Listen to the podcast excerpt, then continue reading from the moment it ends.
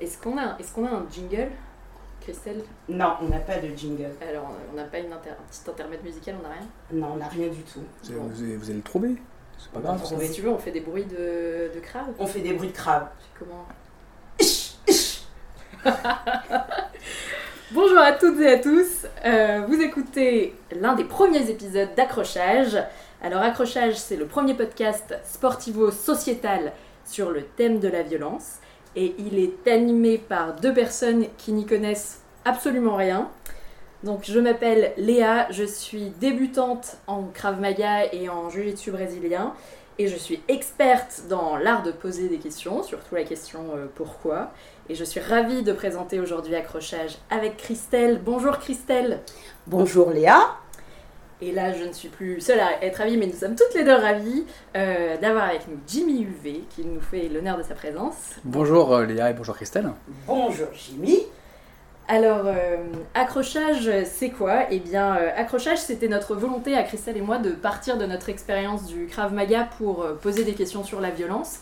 Et euh, ce qui s'est passé, c'est que euh, avant de, de devenir amis, Christelle et moi, avant d'aller boire des coups, on s'est mis des coups et on s'est posé la question pourquoi, au bout d'un moment, on, a aimé ça, comment, comment, comment les, les combats en Krav Maga sont rentrés dans notre quotidien et surtout dans notre euh, langage on s'est rendu compte que qu'on parlait beaucoup plus facilement d'étranglement, de prise de, droit, de, doigts dans les yeux, de, de, de coups dans les parties génitales, etc. Est-ce que, et que dans notre entourage, euh, ça pouvait euh, faire euh, hausser des sourcils ou voilà, faire un petit peu des, mines étranges, alors que pour nous, ça paraissait de plus en plus normal. Et donc on est rentré dans, ces, combats, dans cette, violence, et en même temps, à côté, on s'est rendu compte qu'il y avait plein de choses qu'on gérait pas. Par exemple, hors, hors du cours, hein, je veux dire, la, violence verbale, grosse tétanie. et, là, on est rentré dans de l'incompréhension. Mais pourquoi on fait du crave? Qu'est-ce que qu'est-ce que ça nous apporte? Où sont les limites? Qu'est-ce que ça apporte aux autres? Est-ce qu'il y a des gens qui viennent euh, sans avoir ces questions, sans avoir aucun problème, et juste pour, euh, pour chercher une sorte de violence ré- récréative? Euh, Donc, ça nourrit vraiment nos, nos, nos réflexions et aujourd'hui on, part, on part à l'attaque, on part au combat pour chercher des réponses. Et ce qu'on propose c'est un combat en trois rounds. Premier round, euh, Christelle va nous introduire donc euh, Jimmy, qui es-tu pour que on sache un petit peu mieux, enfin voilà ce qu'on a, sait de toi finalement aujourd'hui. Deuxième round, on rentre dans l'interrogatoire qu'on a prévu, euh, a prévu pour toi. Et troisième round, Christelle reviendra avec des questions un peu plus impertinentes qu'elle aura pu noter pendant, tes- pendant ton intervention, avant de, boucler bien, ce premier épisode. Christelle, je te laisse, je te laisse la parole. Alors, Jimmy, Mhm. tu es craviste ou craveur. Ouais. En tout cas, tu es un haut gradé en Krav Maga puisque tu es ceinture noire quatrième d'Arga hein, Mhm. de Krav Maga. Donc le Krav Maga, qu'est-ce que c'est? C'est une méthode de self-défense sur laquelle tu reviendras dans le podcast. Tu es aussi luttador, Mhm. c'est-à-dire que tu pratiques euh, la lutte à livrer et tu es ceinture marron accessoirement. La lutte à livrer, c'est un système de lutte au sol, sans coup de poing et autres percussions, et sans doute que tu seras amené aussi à préciser ça. Tu es aussi Jujitsuka, Oui, enfin, je suis. En fait, je fais plus de la lutte à livrer. Hein. Le jiu-jitsu, j'en ai fait un peu, mais euh, d'accord c'est vraiment la lutte à livrer en fait. Donc lutte à livrer. Tu as fait du kickboxing, Mhm. du muay thai. En fait, c'est vrai que j'ai- fait, euh, enfin, j'ai pratiqué pas mal de disciplines sportives, mais si on doit en retenir euh, bah, vraiment euh, deux, deux c'est le Krav Maga et euh, la lutte à livrer. D'accord, Krav Maga, lutte à livrer. Euh, J'ai vu aussi que tu étais, alors ce que j'aime appeler un MMR, c'est-à-dire pratiquant de MMA. J'ai été pratiquant de MMA. Tu as été pratiquant de MMA J'étais compétiteur aussi, Voilà. il y a très longtemps de ça, hein, il y a 20 ans maintenant. et même combattant pro, donc. Euh, et donc pour tout le monde, MMA, Mixed Martial Art, donc Ultimate Fight, des combattants ou des combattantes dans une cage ou octogone pour poser le contexte. Donc on a compris, tu es un athlète de haut niveau en sport de combat, tiret arts martiaux, tiret self-défense, tiret tu as combien de vies, puisque tu es aussi enseignant de Krav Maga, ainsi que psychothérapeute, aussi hypnothérapeute, mais encore yogi, c'est-à-dire que tu pratiques Ouf, du yoga. Yogi, c'est un grand mot. Hein. Bon, donc pratiquant du yoga, vous voyez la modestie. Sophrologue aussi. Non, je suis pas sophrologue. On va dire que j'ai- euh, pratiqué la, la sophrologie euh, très tôt dans ma jeunesse. Euh, C'était quasiment la, première discipline que j'ai rencontrée quand j'avais 20 ans. Euh, discipline en lien avec euh, le, le- le monde un peu de, de, l'imaginaire, de la visualisation. Euh, mais non, j'ai- pas été formé, j'étais formé en autodidacte en fait. D'accord. J'avais lu beaucoup, j'ai expérimenté beaucoup, euh, mais ça s'est fait vraiment plus dans la même période où justement je faisais de la compétition en MMA, ce qui m'a d'ailleurs beaucoup, beaucoup aidé pour ma préparation mentale. Au moment de jour J, tu- quoi. Ouais. D'accord. On peut quand même dire que tu es aussi, alors on entend ce que tu as dit pour la sophrologie, mais que tu es aussi un infatigable vulgarisateur de concepts relatifs à la self, au sport de combat, que tu Mhm. partages sur les réseaux sociaux, mais aussi dans tes stages ou cours, Mhm. et ce que nous on a pu justement euh, découvrir. Donc Jimmy, tu es tout ça et plus encore, et nous c'est ce, tout ça qu'on a eu envie euh, d'interroger euh, sur la violence. Mais il faut quand même te dire qu'on a beaucoup hésité entre te demander ton point de vue euh, sur la violence et une autre question. Vu toutes les activités qu'on a décrites de manière vraiment très succincte, on s'est Mhm. quand même demandé, mais est-ce que tu dors parfois? Ben, non, mais c'est une bonne question. C'est vrai que euh, je, je passe, en fait, je suis un passionné euh, de la condition humaine, je suis un passionné de l'entraînement, je suis un, un expérimentateur. Et, et c'est vrai que bah, toute ma vie est orientée vers ça. Ça passe vraiment au premier plan.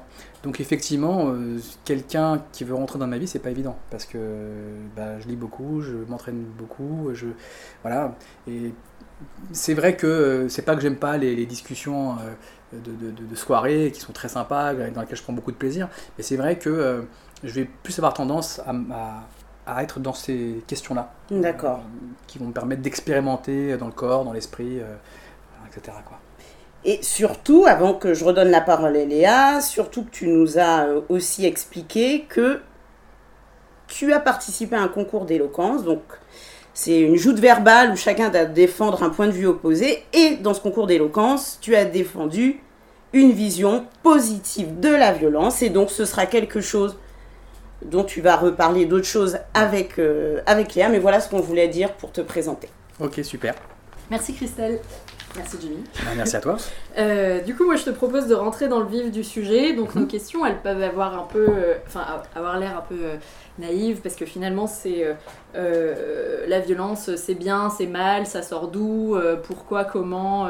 Enfin, vraiment, on, on- on- on est en train de mettre des mots dessus et, alors qu'on se rend compte que c'est quelque chose qui, qui, qui, est dans- enfin, qui est autour de nous, un petit peu comme un poisson qui réalise qu'il est dans l'eau, Mhm. euh, l'eau étant, étant la violence. Et donc pour rentrer dans le vif du sujet, bah, première question, pour toi, la violence c'est quoi? La violence, c'est quoi? Alors, c'est une, une question très vaste. Euh, c'est difficile même de, de savoir par quel bout commencer. J'ai envie de dire qu'au au départ, euh, la violence, la, la- la plupart d'entre nous, la violence, on, on la voit comme quelque chose qui appartient aux criminels. C'est-à-dire que, euh, du coup, euh, puisqu'elle appartient aux criminels, elle, appartient uniquement à ce monde-là. Donc, euh, c'est comme si, du, coup, je, euh, moi, me considère pas comme un criminel, donc pas comme moi, je pense beaucoup, parce que je lis beaucoup en anglais, donc je ne pense pas comme un bad guy, mais je vais penser comme un good guy. Et, et du coup, bah, ça ne va pas m'associer au monde de la violence. Alors, c'est très curieux d'ailleurs, parce que quand on y pense, pour plein de choses euh, qui peuvent euh, entraver, ou du moins euh, menacer notre vie, on va mettre en place beaucoup de choses. Par exemple, on a une assurance vie, une assurance habitation, une assurance voiture, on va avoir un extincteur, on va avoir une trousse de survie. Pour se préparer, en fait, au pire, et ce qui va nous rassurer au moment où quelque chose pu- puisse arriver. Et pourtant, eh bien, en ce qui concerne la violence, on n'a pas ça.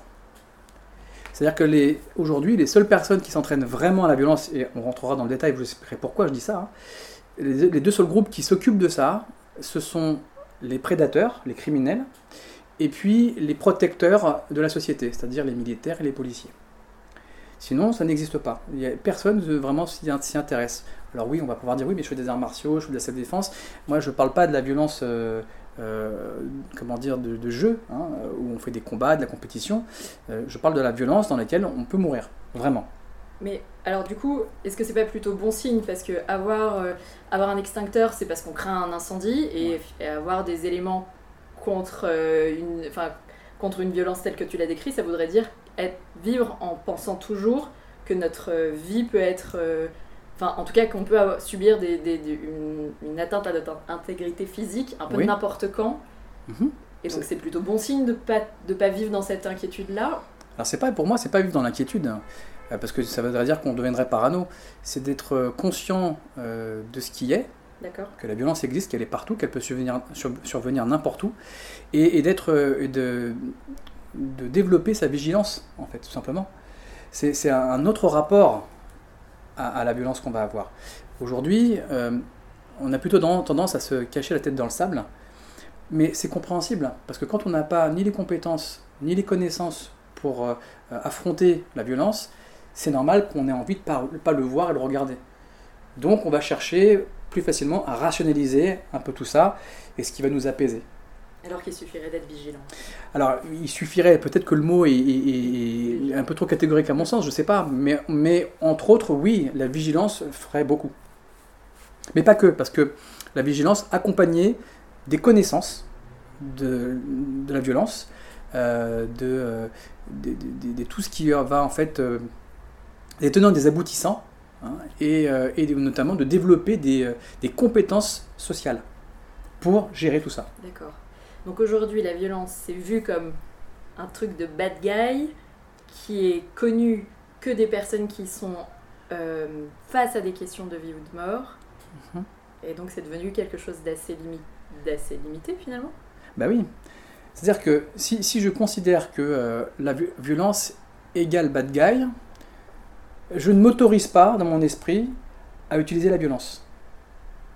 C'est ce qui fait notamment qu'on peut être choqué de voir des gens violents. C'est pas l'unique raison, hein, il y a d'autres raisons bien entendu. Euh, mais pourtant, si je vous raconte une histoire euh, qui, avait été euh, racontée par un, spécialiste qui s'appelait Tim Larkin, qui, a- avait créé un système qui s'appelait TFT, Target Focus Training, c'est très vieux, très ancien. Il, racontait une histoire intéressante où il disait voilà, maintenant je vous expose une histoire. C'est une femme qui avait ce soir-là été un peu, un peu ailleurs et elle a oublié de fermer ses portes euh, à la maison. Et puis euh, son mari n'était pas là, son, son fils était à l'étage. Et puis euh, là, euh, il y a un, enfin, un individu euh, qui s'in- qui s'insère chez elle. Elle ne le voit pas arriver, l'individu euh, arrive pro- proche d'elle alors qu'elle est dans la cuisine, il lui met la main sur la bouche, il commence à l'étrangler. Et là, elle commence à, prendre peur et à penser à son gamin qui est en haut, etc. Et euh, elle lui met un coup de coude, et là, le criminel tourne la tête, voit un couteau de cuisine, pendant qu'elle elle s'échappe, il prend le couteau, il la tue. Je raconte cette histoire. En gros, la plupart des gens vont dire Ah, c'est de la violence, c'est terrible. Et euh, bon, il n'y a, pas de discussion en fait. Maintenant, je raconte la même histoire, et à partir du moment où maintenant euh, l'individu met la main sur la bouche de cette même dame et euh, commence à essayer de l'agresser sexuellement, etc., euh, elle lui met son coup de coude, et en se débattant, elle, elle tourne le regard, elle voit le couteau. Elle prend le couteau, elle le tue, elle l'égorge. L'acte est le même. Il y a mort, et l'acte est violent. Pour autant, on va pas l'entendre de la même manière. On va plus y voir un héros, et on va avoir tendance à oublier l'aspect euh, euh, violence brute. Donc la violence, elle est soit brute, soit légitime. Enfin, dans ce cas-là, elle est légitimée, on est dans la, légitime défense. Alors on, aimerait que ce soit légitime. C'est que c'est pour ça qu'on dit ah ben c'est bien ce qu'elle a fait. Mais si vous voulez, c'est ce genre de, perspective euh, qu'on met là euh, entre ces deux histoires, c'est que la plupart des gens ne réagissent pas comme elle. Parce que justement, elle était préoccupée par une chose, d'abord défendre son enfant, ce qui est compréhensible en, en soi. hein. Mais il n'y avait, a- pas une, notion à ce moment-là du danger immédiat, imminent pour elle. Et normalement, le- le- le- la réaction de, de réelle défense serait d'utiliser la même violence que son agresseur sur lui, au même niveau. Et donc, voir un couteau, je le prends, je le tue. Parce que là, le, danger, il est chez elle, euh, il est en train d'agresser sexuellement, il est en train de l'étrangler, donc visiblement, il ne veut pas du bien. Ça reste une attaque très brutale, purement asociale, prédatrice. Certainement que la personne, euh, on peut imaginer qu'il est, surveillé à la maison pendant des semaines pour savoir à quelle heure et à quel moment il allait intervenir. Donc clairement, euh, voilà, c'est, c'est- on peut pas... euh, si vous voulez, ça pour moi, ça, ça démontre beaucoup de choses. Mais est-ce qu'il n'y a pas justement une, une différence dans la violence de ce, cet homme qui est euh, prémédité et sa violence à elle qui est spontanée? Euh, Est-ce que cette, euh, cette, cette absence, cette présence de préméditation, ça change le...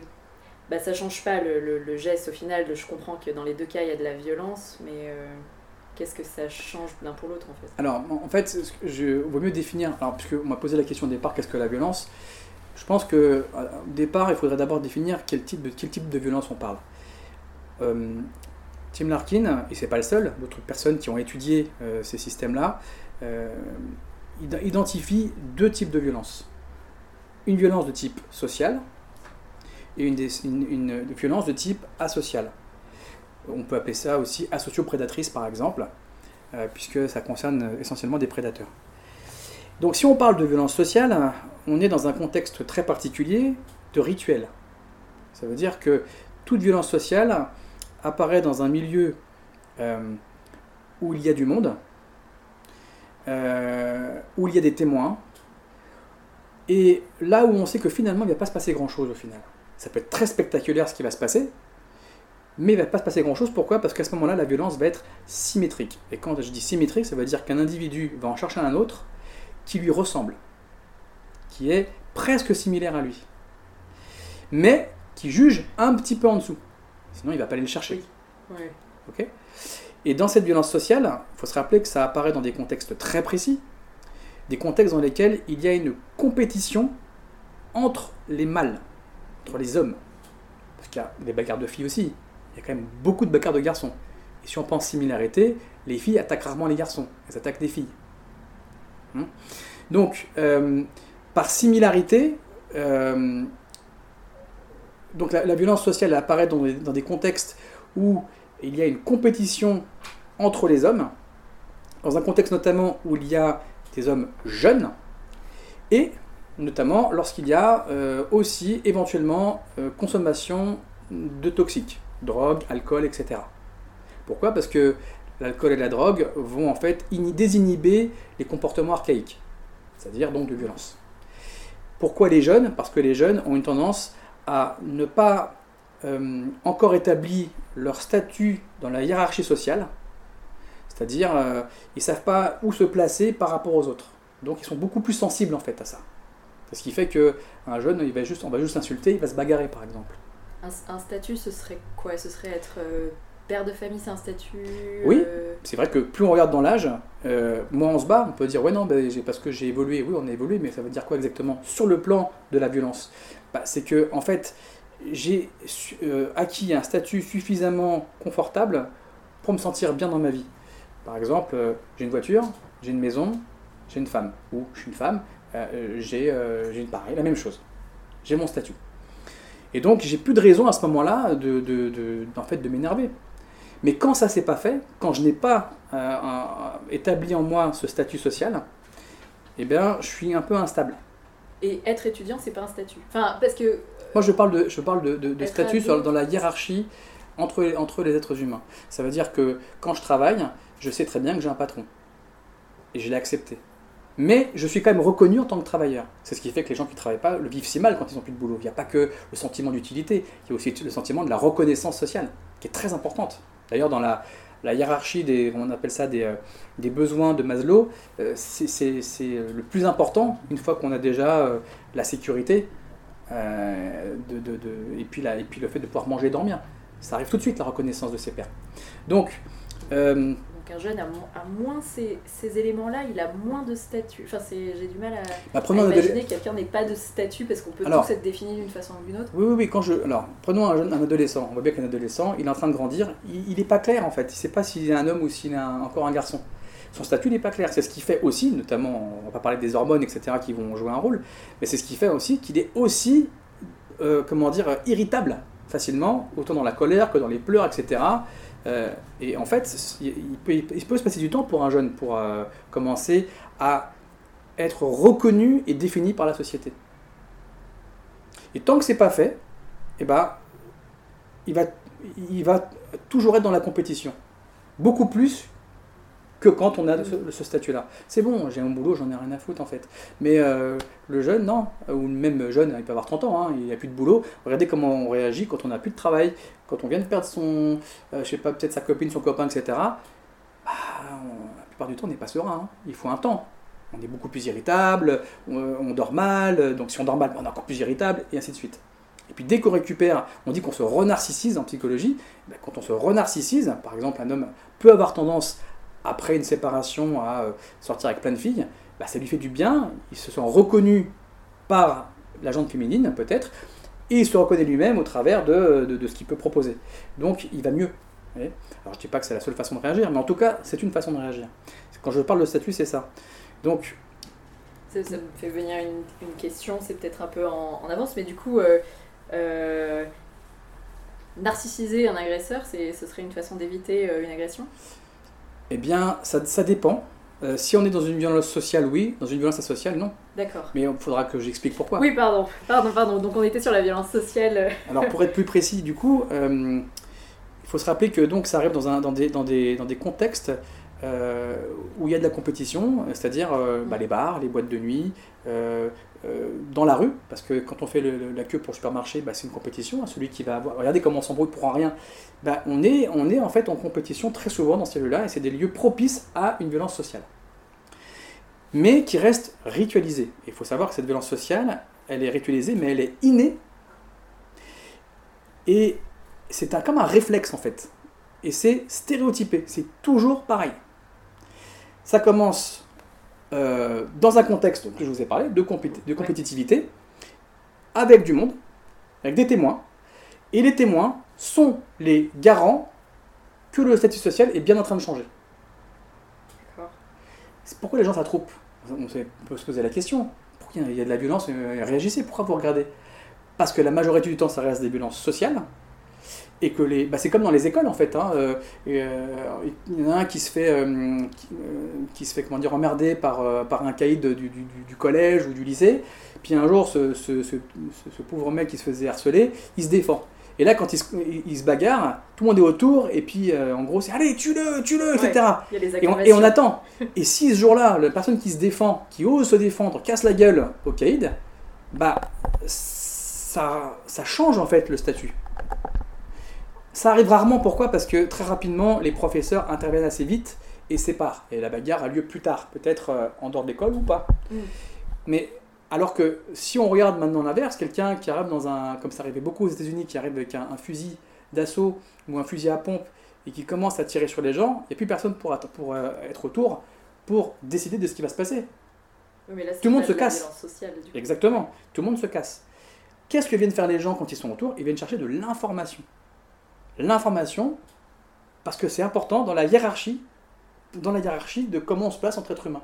Et c'est pas une façon pour eux de vivre euh, la baston par procuration? Peut-être, mais, mais, mais en soi, enfin, qu'il l'a vu ou pas par, par procuration, de toute façon, euh, c'est euh, dans l'essence même archaïque, elle est faite pour avoir de l'information. Uniquement savoir comment se placent les gens. Euh, Il y, y a un éthologue qui, qui a un jour fait une expérience, il y a, très longtemps, hein, je ne sais plus combien d'années, peut-être 40 ans je sais pas, et qui, qui, euh, en fait a voulu euh, qu'observer des, poules dans un poulailler pendant des mois. Et en fait, il observait que, bah, sur, imaginons, je ne sais plus combien il y a de poules, mais 50 poules, que c'est toujours, quand il y avait l'heure du repas, c'est toujours la même poule qui partait en premier, chercher à bouffer, toujours la deuxième qui partait en deuxième, et ainsi de suite, jusqu'à la dernière. Dit, c'est quand même fou ça. Et quand on regarde les poules, t'en as qui sont qui ont des qui ont de beaux poils, etc. Elles sont, elles sont brillantes, et elles sont défoncées. Elles ont quasiment plus de poils normal, elles n'ont plus rien à bouffer. Et puis, euh, puis surtout, bah, au final, euh, comme il reste plus grand chose à manger, elles se battent entre elles. Donc c'est des coups de bec, elles sont blessées, etc.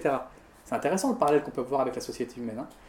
Alors qu'est-ce qu'il a fait? Il s'est dit, bah tiens, puisque c'est comme ça, je vais faire un test et je vais mettre euh, une poule qui est d'un autre poulailler dans ce poulailler-là.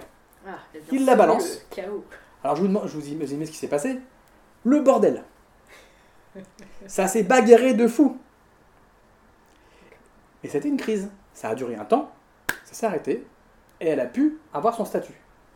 La poule, qui était par exemple à 51e, s'est retrouvée, je ne sais plus, admettons, à la 20e place. Donc, elle n'a pas gêné les autres, mais elle a gêné toutes les autres, toutes les autres derrière elle. Mm. Ce qui était intéressant, c'est que quand il a vu cette altercation enfin, entre, entre les poules, c'est que les poules premières n'ont pas mis un coup de bec, n'ont pas pris un coup de bec non plus. Les seules qui se sont battues, c'est celles qui avaient l'habitude de se battre en fait, pour leur statut. D'accord. C'est intéressant quand même. Bah. Du coup, c'est pas une question d'insécurité parce qu'elles elles pouvaient toutes perdre leur place, donc c'est pas vraiment une question d'insécurité, c'est. euh, C'est une, une question, pour la euh, place sociale. D'accord, et est-ce que j'ai ou pas l'habitude de me battre pour ça quoi? Ah ouais, non, c'est, c'est- ça n'a rien à voir. C'est juste, je, bats- je me bats pour ma place sociale, comme on le fait aujourd'hui avec les manifestations, comme pour son boulot, etc. On se bat pour la- sa place sociale. D'accord. Et c'est un, c'est un, c'est un peu ce qui se passe d'ailleurs dans, dans- chez quasiment tous les primates. hein. Euh, on le voit aussi chez les singes, comment ça se passe. Alors après, les- c'est un petit peu différent, mais c'est, c'est- l'esprit est toujours le même. D'ailleurs, on remarque même que ça change la physiologie, euh, ça change le comportement, ça change tout. Même ça va nous changer quasiment au niveau génétique. C'est ça qui est extraordinaire. On a remarqué que les singes, par exemple, les, alphas, sont, donc les maîtres du groupe et sont challengés par d'autres singes bêta qui veulent prendre sa place. Et il y a bagarre. Et lui, son rôle, comme avec les lions, hein, c'est de gagner la bagarre pour avoir euh, le- le- l'emprise sur euh, tous les animaux. Et enfin, sur tous les, singes. Et donc, euh, bah, ce qui se passe, c'est qu'on repère que le mâle dominant, l'alpha, il est robuste, il se tient droit, alors que tous les autres sont penchés. Quand un bêta détrône un alpha, non seulement il se redresse, ses, testicules gonflent, c'est incro- c'est incroyable, hein, ça change vraiment la physionomie. hein. C'est pour vous dire à quel point ça a un impact à un niveau beaucoup plus profond que ce qu'on imagine. C'est archaïque, c'est profond. Quand on revient aux, êtres humains, finalement, euh, on- n'est pas des animaux, mais notre base, elle est là quand même. Euh, c'est un peu euh, une bagarre pour la domination, enfin la bagarre sociale, hein, pour la domination euh, ou pour l'évitement. Donc, je cherche le statut. Dans la bagarre, qu'est-ce que je cherche? La bagarre, violence sociale, c'est qu'à ce que la personne se soumette ou qu'elle s'en aille. Donc, qu'est-ce qui se passe? Très souvent C'est ça, euh, les combats rituels Ouais. qui sont faits autour de, de tout le monde sont faits exprès pour que non seulement les deux personnes qui sont concernées par le- la, la- la violence n'aient pas à fuir, n'aient pas à se soumettre, et qu'ils n'aient pas non plus à se battre et se blesser, puisqu'ils vont être assez rapidement séparés. Oui. Tout est bien fait, c'est pour ça que je vous dis, c'est ritualisé et c'est stéréotypé. Oui, personne perd, perd la face quand euh, Exactement. c'est les autres qui séparent. Et euh, chacun des deux côtés, on va dire, euh, ah mais tiens, heureusement qu'on nous a séparés parce que je l'aurais défoncé. Oui, oui, Tout le oui. monde dit ça, et des deux côtés, hein. Ouais. Oui, oui, c'est les, les mêmes insultes qui partent. Exactement. Donc, en fait, si je comprends bien que la violence sociale, elle est faite pour faire perdre la face à l'autre, et ça ne sert uniquement à ça, pour me positionner vis-à-vis de l'autre, bah, ça peut changer des choses. Ça veut dire qu'en gros, bah, si c'est que pour ça, bah, est-ce que moi, je vais euh, euh, vraiment, je veux vraiment rentrer là-dedans, au risque peut-être que cette violence se transforme, parce qu'elle peut malgré tout se transformer, cette violence. On peut passer d'une violence sociale à une violence asociale. Parce qu'on ne sait pas. Donc, euh, Tu veux dire si les témoins jouent pas le jeu et qu'il faut aller au bout du truc Parce que, non, parce que, je vais donner un, un- un exemple, euh, c'est l'histoire en fait d'un- gars qui en fait se fait agresser par euh, deux personnes. Ces deux personnes ont des couteaux et il lui demande, je sais plus ce que c'était, son portable ou son, son, son vélo, j'en sais rien. Et lui à ce moment-là, donc euh, il, a le, ré- il a le bon réflexe de ne pas discuter et de donner euh, son, son bien. Donc euh, bon, bah, il repart et tout le monde est content parce que euh, maintenant le rituel est fait, il y a bien eu soumission, il n'y a plus besoin d'aller plus loin en fait. Ça, on est dans la violence purement sociale. Alors, pourquoi? Parce qu'il n'y a pas de destruction. On est dans l'obtention de quelque chose. Destruction. Ça, ça, ça- enfin, ça pourrait être, en fait, ça pourrait être associé à la- Enfin, je dis pas, c'est pas bon ce que je dis. C'est, ça veut dire que c'est social dans le sens où il y a une communication pour obtenir quelque chose. Donc ça pourrait commencer sur de la, de la sociale, mais comme il y a une communication, l'autre il a obtenu ce qu'il voulait, c'est bon. Et euh, il a joué, les deux ont joué les règles du jeu. Oui. Et c'est inconscient, ça se fait tout seul, c'est ça les rituels. De la même manière que, en permanence, quand les gens se rencontrent, on s'envoie des signaux et on reçoit des signaux euh, de, de- de domination ou de- de- ou d'être dominé, sans arrêt. C'est Ça, dans les- ça se voit dans les regards. Ce que tu disais sur la posture, est-ce que tu es redressé ou pas, euh, courbé ou pas Exactement. Tu, tu le ressens euh, Tout le temps en fait, ça arrive tout le temps. Mais quand il y a un moment de la violence, c'est pour ça que ça, les gens se battent pas tout de suite, c'est qu'il y a inconsciemment une, une, une évaluation de la personne qu'on a en face de soi. Tu juges. Eh oui, l'attaquant n'est pas prêt encore à attaquer, il a besoin d'être sûr. Parce qu'il faut pas se blesser. Oui. Parce que, ça, mais c'est inconscient tout ça, hein. mais, et puis, euh, et puis bah, parce qu'on va pas perdre la face non plus. Normalement, il va là où il faut, mais il faut être sûr. Et tout ce qu'il attend, l'agresseur, même si c'est de la violence euh, sociale, hein, c'est qu'on lui donne le feu vert. En gros, il y a une participation active de la victime. Attends, tu acceptes d'être. Enfin, euh, tu acquiesces à ton statut de victime. Animalement parlant, oui. Par exemple, il me parle mal, je baisse la tête. C'est bien un signe de soumission. Donc à ce moment-là, lui, bah, soit il peut se dire, ok, des fois c'est ce qui arrive, les gens se parlent, et on sait tout de suite. Finalement, ils se battent pas, et on sait que l'autre, il est plus fort que moi, ou que je suis plus fort que lui, on sait. Ça suffit. Et, euh, et à ce moment-là, bah, il peut aussi décider, s'il a un comportement de prédateur, de se dire, putain, j'ai une fenêtre encore plus ouverte, je vais le dégommer. Ah oui, donc c'est qui tout double. Ah oui, mais après, mais d'où l'intérêt de s'intéresser à ce que représente une violence sociale et asociale, parce que ça permet en fait d'avoir des, des décodeurs pour comprendre comment ça fonctionne. Parce que sinon, on fait n'importe quoi. Alors dans ce cas-là, euh, je vais exprimer ma frustration et puis euh, l'autre il m'a juste insulté, je vais le tuer. Oui, C'est disproportionné. Et le problème de la disproportion, c'est comment tu vas le gérer derrière. Moi, j'ai plein d'échos de gens à qui c'est arrivé et euh, qui ont très mal vécu ce qui s'est passé. Il y a une histoire notamment euh, d'un- d'un d'un de mes potes qui faisait du crabe, un ancien élève, qui était parti en, boîte de nuit, et dans la boîte de nuit, il y avait un, gamin qui était à côté, qui a mis un coup de bouteille à l'autre. L'autre, il s'est évanoui, inconscient, les flics sont arrivés, ils ont embarqué euh, quasiment tout le monde qui était euh, au cercle, il devait être peut-être 12 ou 20, je sais pas combien, et le gars était encore inconscient. Le gars qui a mis le coup de bouteille, dans le camion de police, il s'est mis à pleurer. Putain, je voulais pas. Sauf que c'est trop tard. Disproportion. Euh, donc on ne sait pas comment on gère. Pareil, il y a une, personne aux États-Unis, cette histoire m'avait marqué aussi, où il avait appris à faire du cali, etc., à découper, etc. Il se fait agresser par deux personnes au couteau. Il arrive en désarmer, il désarme les deux et, finalement il découpe un des deux comme il a appris à le faire. L'autre s'est en courant. Sauf qu'il a tué le gars. Lui, il n'a pas pu supporter ça, il est parti en HP. Donc, vous voyez, c'est parce que dans un cas comme ça, peut-être qu'il a bien fait, j'en sais rien, je ne suis pas dans la situation. C'est juste pour vous expliquer que on ne gère pas forcément ça, cette violence-là. Ça, c'est pas juste j'apprends à faire un truc et je fais ce que je veux. Si vraiment, si vraiment on est prêt, entre guillemets, à la violence asociale, on devrait pouvoir être capable de prendre un achat, lui tordre le cou, je suis prêt. Ça ne veut pas dire que je suis un psychopathe, ça veut dire que je suis prêt à être dans le même état d'esprit pour me défendre. Mais c'est pas aussi une question de, des conséquences parce que finalement le premier exemple que tu donnes, le mec est dans un fourgon de police donc il se rend compte que derrière il va aller, je sais pas, il va aller en garde à vue, il va avoir un casier judiciaire, il va avoir ceci, cela et sa, vie change, il y a un avant un après. Mhm. C'est pas vraiment le, le fait d'avoir donné un coup, c'est le fait d'avoir été pris, enfin d'avoir été. Non, non, il s'est- vraiment. Bah oui, certainement que ça, forcément, ça a joué. Mais, mais parce qu'il s'est rendu compte que peut-être il allait aller en prison. Mm. Après, je suis pas dans sa tête, au gars. Mais pour dire qu'on n'est pas forcément préparé à ça. C'est-à-dire que quand tu fais quelque chose, tu peux tout faire, mais si tu y es préparé, ça va. Il n'y a pas de gens qui disent, mais qu'est-ce que tu fais si Mais en fait, tu fais ce que tu veux. Parce que c'est comment tu vas gérer l'après. Il y a des gens, ils vont te dire, moi j'en ai rien à foutre. J'en ai rien à foutre d'aller en prison. Je vais, même- je vais faire 5 ans pour toi. Je vais faire 10 ans pour toi. Il est déterminé. Hein. Ouais. bah ouais, c'est pas la même chose que le mec qui dit Attends, tu vas voir toi. Tu vas voir quoi? Euh, Ouais, ouais. On va se croiser, tu vas voir. C'est une menace aussi, bien sûr, mais c'est pas la même chose.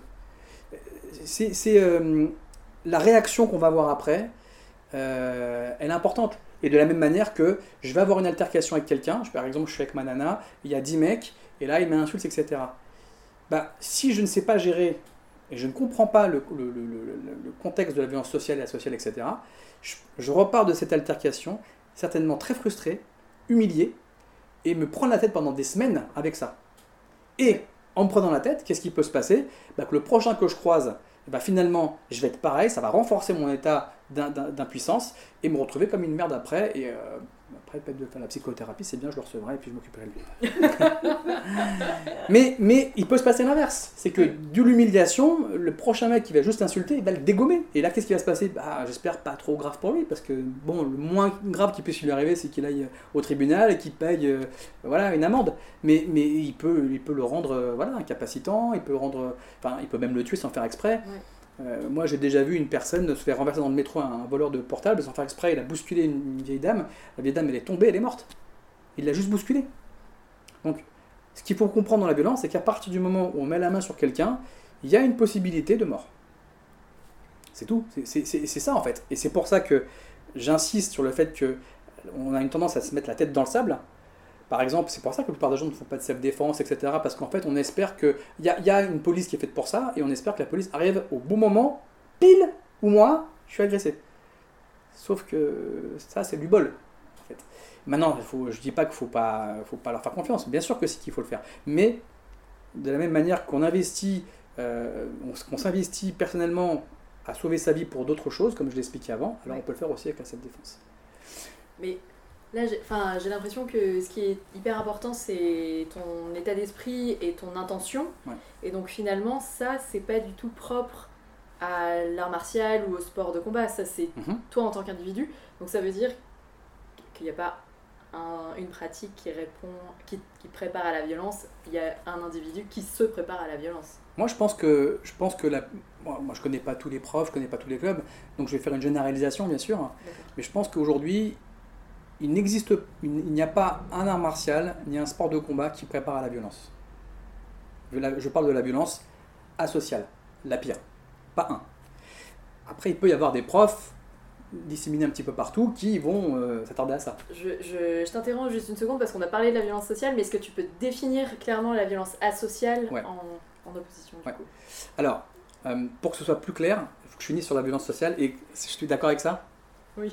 parce que c'est important. En fait, dans, la violence sociale, euh, il y a un modèle animal. Et dans le modèle, dans le modèle animal, comme je vous expliqué, c'est une question de soumission ou d'évitement. ok? Comme ça, s'il est soumis, c'est bon, l'ordre hiérarchique est fait. Hein, c'est structurel, en fait, c'est pour ça que en fait, c'est inné, c'est structurel, c'est fait pour que les êtres humains euh, fonctionnent bien. Mais il y a aussi un, modèle un autre modèle qui est basé plus sur le fait de demander réparation d'un préjudice, par exemple. C'est injuste. Donc, euh, mais tout ça va quand même se passer dans un contexte. Et si vous voyez bien, la plupart des embrouilles, ça se passe comme ça. C'est chercher à écraser l'autre. Il y a une forme, comment dire, de triade là-dedans. Ça veut dire qu'il y a deux personnes plus une ressource. La ressource, ça peut être le territoire, mhm. hein ça peut être ma nana, mon mec, euh, ça peut être euh, euh, plein de choses. Ok? Mais dans la violence sociale, la ressource, qui est donc convoitée, c'est la proie. D'accord. C'est une diade. Ça veut dire qu'il y a un prédateur et une proie. La proie, c'est l'objet, l'objet convoité. Donc, la grosse différence, c'est que là, il n'y a pas de communication particulière. Le seul but, c'est d'obtenir l'objet et de le détruire. Et donc, du coup, il n'y a pas la dimension euh, soumission, les yeux baissés, puisque la, proie, elle est proie avant de le savoir. Elle, euh, Exactement. D'accord. Le rituel, il, sort. Mais le problème, c'est qu'on est tous habitués en fait au rituel. Même si c'est inconscient, on y est habitué. Donc quand on rencontre une situation de type social, on ne la comprend pas. Enfin, de type asocial, on ne la comprend pas. C'est ce qui fait qu'il y a des gens qui se font défoncer la gueule et qui, meurent en fait. Exemple, le nombre de femmes qui se sont fait violer, eh ben, euh, euh, beaucoup de femmes, enfin on dit que 100% des femmes qui ont euh, accepté de jouer le jeu sont mortes. Pour celles qui sont mortes. Hein, Toutes celles qui se sont défendues, il y a une partie qui s'en sont tirées. Donc ça veut dire quoi? Ça veut dire que si je reste sur le modèle social, dans un contexte social, je ne parle pas le même langage. D'accord. Ok. Et donc, ça, c'est important. Vous savez, euh, je vais vous montrer une photo. Je vais la décrire en même temps que je vous la montre.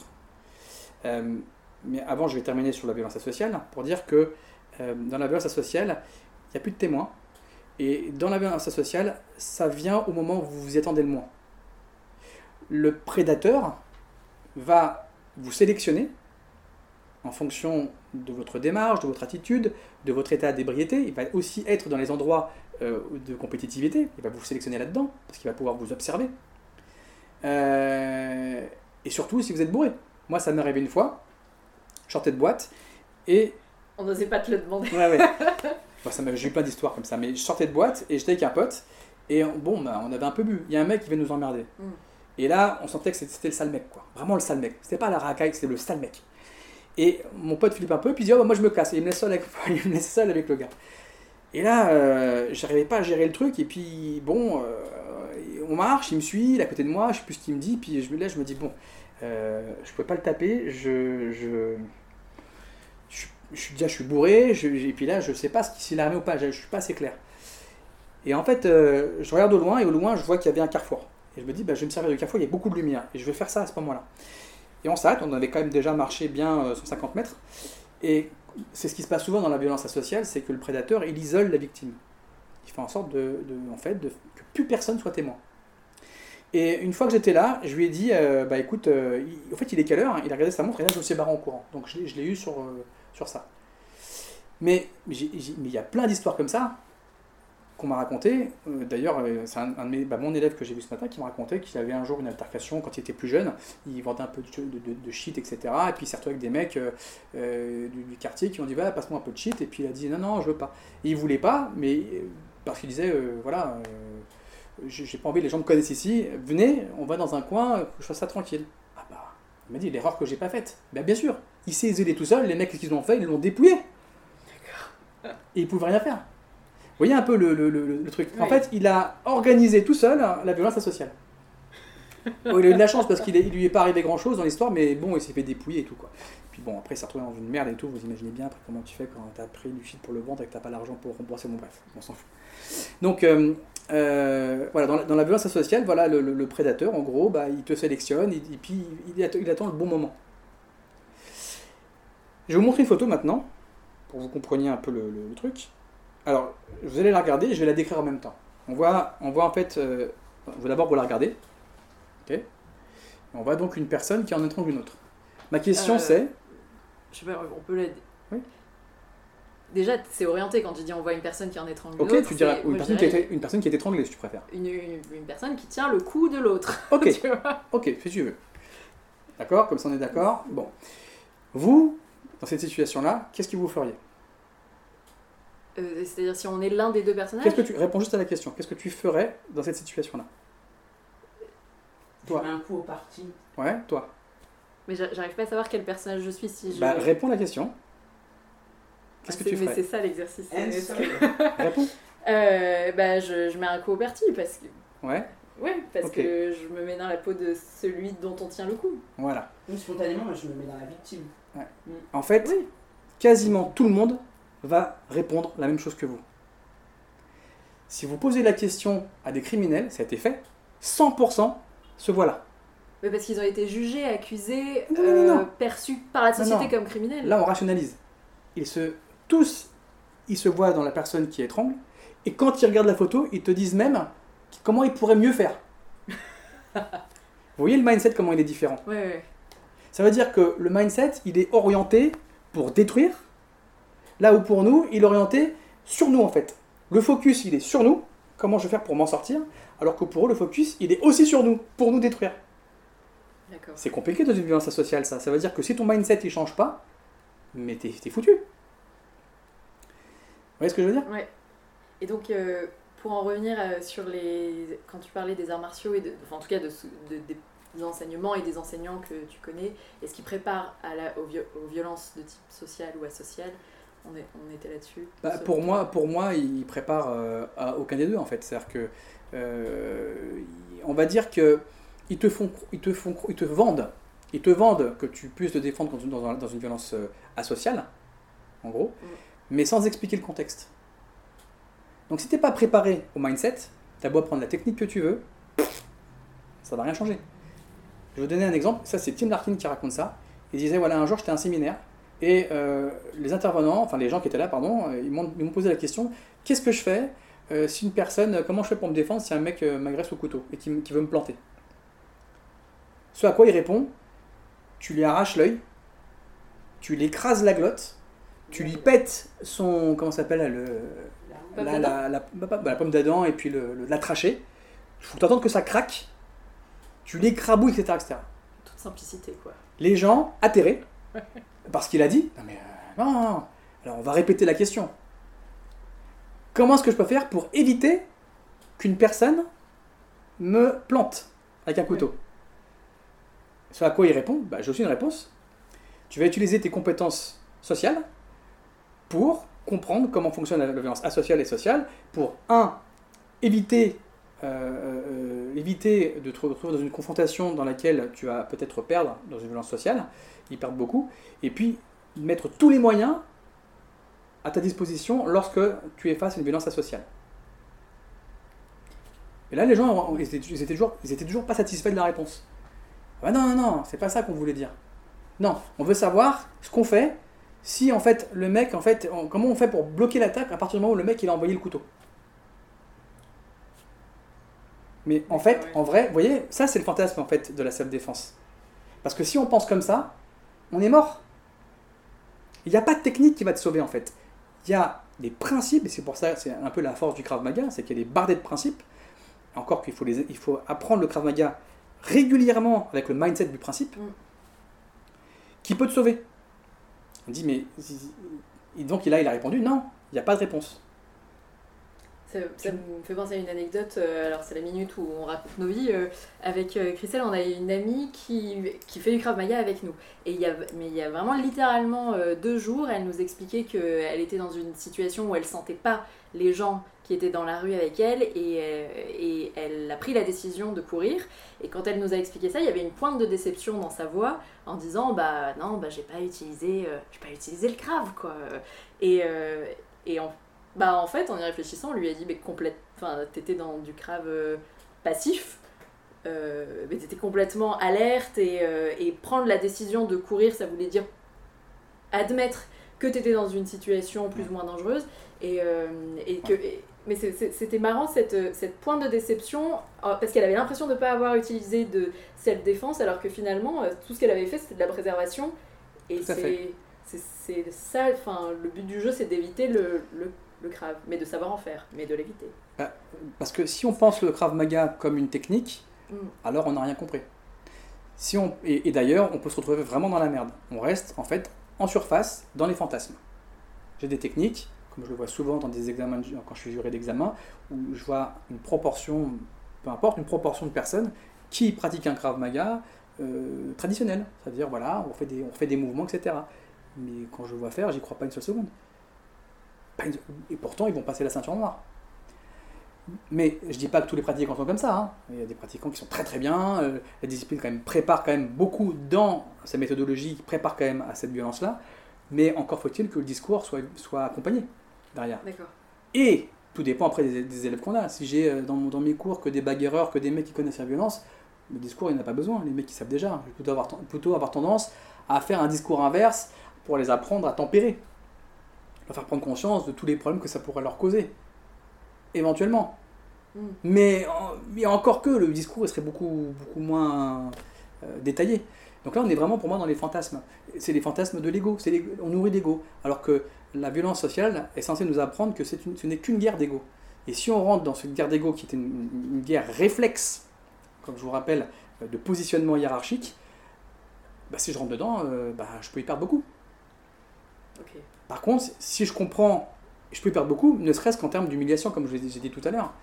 C'est pour ça qu'une personne qui. La meilleure façon de réagir dans une violence euh, sociale, c'est si vraiment on sent qu'on n'a pas le dessus, par exemple, et qu'on n'a pas les compétences à ce moment-là euh, euh, verbales ou les compétences de. bah, on le sent de toute façon quand il y a moyen ou pas. hein. Bah, c'est d'avoir une. comment dire D'être actif dans le processus de désescalade de la violence. Ça veut dire accepter de se soumettre, entre guillemets, mais c'est nous qui l'avons choisi. Ou accepter de fuir. C'est-à-dire euh, prendre de la distance, parce qu'il y a des positionnements hein, à chaque fois dans, cette violence. Euh, euh, il y a- des positionnements comment dire, de colère, où on se rapproche, des positionnements de peur, où on a tendance plutôt à se reculer, ou même de courir, partir loin. Parce que si on court, il n'y a plus rien en fait. Dans la violence sociale, il faut savoir que on parle donc de hiérarchie, donc de mal alpha, Et euh, si on prend euh, juste des, des- des thèmes très précis comme euh, le regard, l'interpellation ou le contact, la bousculade, ce sont, des, des- ce sont les, les premières en fait, euh, choses qui vont euh, mettre cette violence en explosion ou pas. Donc, il faut que j'en ai conscience de ça. Oui. Par exemple, un eye contact de plus de deux secondes devient un défi. Surtout dans un contexte de compétitivité. S'il y a des femmes, s'il y a, euh, comment dire, euh, je sais pas, un enjeu, n'importe quoi, on est au supermarché. Voilà. Donc l'eye contact déjà, si vous tombez en plus sur quelqu'un qui est déjà un peu agressif, ou qui, justement ne va pas bien, il a beau avoir 30-40 ans dans sa vie, c'est- bah oui, il va s'énerver facilement et tu sais pas ce qui, peut se passer. Et voir, ça peut se transformer en violence asociale. Donc l'eye contact, par exemple, c'est ça. C'est c'est, euh, de comprendre que normalement, dans la hiérarchie, les bêtas, les autres, baissent les yeux devant l'alpha, baissent même la tête. Qu'est-ce que fait un agresseur Souvent, une petite racaille, là, comme ça. Baisse les yeux, baisse les yeux. C'est soumets-toi, soumets-toi. Ça, c'est la première chose. Donc, c'est apprendre déjà à, comment dire, comment détourner le regard. Parce que si je détourne le regard et que je baisse les yeux, même sans parler, je suis en train de dire je me soumets. Donc, je détourne détourne le regard sur le côté. Mais il y a aussi la façon de détourner le regard. Ça veut dire, si je, vais, si je fais ça, ça veut dire que j'ai peur. Ça veut dire, en gros, je suis impuissant. Oui, Donc- regard fuyant euh, sur le côté. Il faut que ton regard il soit, eh oui, il faut qu'il soit à la même vitesse que ton regard habituel. Et ça, c'est un entraînement pour celui qui n'est pas habitué. Si, si maintenant on regarde euh, euh, au niveau de, de l'interpellation, Mm. la société, enfin la, la- la société hiérarchique euh, euh, ou au sens archaïque, c'est qu'un alpha interpelle le bêta et c'est le bêta qui se déplace à l'alpha. Toujours. C'est une, forme de soumission. Donc si quelqu'un t'interpelle et que tu y vas, ça y est. Tu es en train de, de- répondre à ce qu'il attendait, la soumission. Et là, on ne sait pas comment ça peut dégénérer parce qu'il peut avoir envie de, torturer derrière. On ne sait pas comment il est hein, dans sa tête. Mais c'est un principe animal. Donc pareil, ça veut dire quoi? C'est-à-dire que si ça arrive, tu peux marquer une écoute, mais tu maintiens la distance. Moi, un jour comme ça, j'étais... euh, j'avais rendez-vous avec une nana en- et, euh, et là il y a un mec, euh, en fait on s'était donné rendez-vous sur un pont. Et quand je monte, il y avait un mec, une racaille qui montait pour aller lui parler. Dès qu'il m'a vu, il s'est barré. Et nous on y va, sauf que on allait dans la direction de là où il, est- de là où il venait. On descend les escaliers et là il y a tout un groupe de lascars qui était là. Et là je dis ah putain dans ma tête, je dis ah merde. Bon. Et là forcément les mecs qui commencent à me parler. Interpellation. Elle vient voir toi. Je dis ah faut qu'on y aille et tout. euh. Tu sais que c'est une pute. C'est une pute elle. Non non je te jure c'est pas une pute. Sauf que moi, j'ai- en fait, j'ai pas cherché euh, ni à humilier, ni- de toute façon j'avais aucune chance parce que si je faisais ça, euh, j'activais en fait le, le système sympathique du, et l'agressivité et ça me serait tombé dessus. Donc j'ai joué le jeu, j'ai répondu, mais euh, voilà, sans, sans, euh, en montrant que j'avais pas peur, je réponds, tu vois. Et non, non, c'est pas, mais je continue à marcher, je me suis pas arrêté une seule seconde. Mais j'avais un peu peur, hein, je vous avoue. Hein. Sans accélérer. Ah non, non, ah, bah, surtout pas. Surtout- Ouais. J'ai continué à marcher normalement. Et au bout de je sais pas combien de mètres, peut-être 20-30 mètres, j'étais plus rassuré. Après, je monte dans le train, hop, c'est bon. Mais voilà, c'est ça, c'est on est dans le contexte de l'interpellation et je ne suis pas rentré dans le jeu, dans ce jeu-là. Mais t'es rentré quand même dans un jeu euh, verbal. Si t'avais pas répondu du tout, Oui. ça, ça aurait donné quoi comme info? Alors, en fait, il faut comprendre une chose, c'est que ce qui est symétrique dans la violence sociale, c'est que s'il y a une escalade pour la soumission. Oui. Je te parle, tu me parles. Je t'insulte, tu m'insultes. Tu me pousses, je te pousse. Tu me frappes, je te frappe. Ça veut dire que si on regarde bien les violences sociales, elles sont assez spectaculaires. Pourquoi? Parce que je vous disais qu'ils sont assez similaires, ils sont à peu près du même niveau. Donc les mecs se battent, mais il n'y a pas vraiment beaucoup de coups qui sont dangereux. D'accord. Donc toi, il t'avait juste parlé. Du coup, t'as juste parlé. Ouais, ouais. Et, et pourquoi je vous dis ça? Aussi Parce qu'il y a beaucoup de gesticulation en fait. C'est assez impressionnant. Des cheveux Ouais. qui se tirent, etc. C'est- Les coups ils touchent pas. Et d'ailleurs, moi, l'hypothèse que je fais, c'est que je me dis même que peut-être qu'il y a un niveau purement archaïque dans nos gènes. Tout est fait pour que, en fait, on fasse pas exprès, enfin qu'on fasse tout pour pas blesser l'autre. Et c'est inconscient. Alors ça, ça sera vérifié. Peut-être qu'il y a des études, mais je- j'en viens à penser comme ça. Parce que je me suis dit, c'est quand même bizarre que les mecs ils savent pas se battre comme ça. Non, c'est pas qu'ils savent pas se battre. Ils sont dans une violence sociale. Ceux-là, en tout cas. Ceux que je fais référence. Tu vois. Donc, euh, c'était quoi ta question du coup? Parce que là, je suis parti sur ça pour bien expliquer. C'était si, si t'avais décidé, si t'avais continué à marcher Ah au oui. même rythme, mais euh, sans répondre verbalement. Donc aurait... qu'est- qu'est-ce que ça aurait été Alors, si j'avais répondu verbalement, qu'est-ce qu'il aurait fait Bah, Rappelez-vous, il aurait parlé plus fort. D'accord. C'est ça en fait. il aurait peut-être même, ce serait peut-être même levé. Qu'est-ce qu'il y a Donc complètement ignoré, c'est pas non plus la meilleure des choses. Ah ben non, surtout pas. Ça dépend. Après, ça dépend du contexte. Après, c'est ça, c'est une évaluation euh, Ouais. intuitive ou alors par connaissance. Donc à ce moment-là, euh, non, il faut pas que je rentre là-dedans. La personne, en fait, si on veut qu'une situation sociale se- soit dans la désescalade, il faut aller à l'inverse euh, de ce que tout ton corps, toute ta machine chimique te met à disposition pour euh, rentrer dans le rituel. Élever la voix, parler mal, euh, bomber le torse, avancer, être dans une position agressive. Bah, si tu casses ça, comment faut faire? Il faut commencer par parler moins fort, parler doucement, euh, et, arrêter de gesticuler et être calme. T'es en train, là, on est en train de casser le pattern qui est euh, génétique, le pattern social, génétique euh, qui est en train de se passer. Ça ne veut pas dire que tout va s'arrêter, mais tu es vraiment en train de faire ça. Et c'est ce qui s'est passé dans cette situation-là, par exemple. On avait discuté déjà ensemble hein, il, y a, une semaine, où je vous parlais de mon, premier prof de Krav je ne sais pas si ça vous disait ça, ou peu importe, qui s'appelait Harik. Et, et Harik, lui, moi j'ai eu plusieurs fois des situations avec lui dans lesquelles on s'est fait embrouiller, et c'est exactement comme ça qu'il réagissait. Il parlait doucement, calmement, et tous les mecs se chiaient dessus. Et lui, il fait 1m60, il, est, il, faisait- il devait faire à l'époque euh, grand max 50 kg tout mouillé, donc le mec pas impressionnant. Bon, il avait une gueule quand même, mais un petit gars. Et tous les mecs, c'était euh, des mecs balèzes et tout, des, des, des, des lascars, quoi. Il flippait, hein. Ouais, mais ça fait très. La façon dont tu le décris, euh, on entend un peu une aura de, de confiance et euh, mec qui est en contrôle, et du coup, ça devient, ça devient des signaux de, de, de dominant, quelque part. Exactement, il y a plein de signaux, tu as raison. Mais c'est quelqu'un qui, intuitivement, mais on en parlait beaucoup, qui, avait complètement compris la violence sociale et complètement compris la violence asociale. Lui, non seulement il jouait, il savait comment interrompre le jeu social, la violence sociale, mais il se positionnait dans un, dans un, dans, un- comment dire, dans une violence asociale. C'est-à-dire que dans le regard, le mec il dit inconsciemment, je vais mourir. Donc il lâchait l'affaire. Franchement, j'avais des situations, je me dis mais comment il a fait? À l'époque, j'avais 20 ans, je comprenais pas. Je me dis mais comment il fait le mec? C'est-à-dire que si je fais un combat sportif avec lui, je- enfin pas à l'époque parce qu'à l'époque j'étais pas j'étais débutant, mais même aujourd'hui, je ferai un combat sportif avec lui, je suis presque sûr d'avoir le dessus. Sauf que dans la rue, je suis presque sûr qu'il est 100 fois plus efficace que moi. Parce qu'il a compris, en fait. Et c'est vraiment lui qui a, qui a non seulement m'a inculqué ça et qui m'a guidé dans ma compréhension du crave.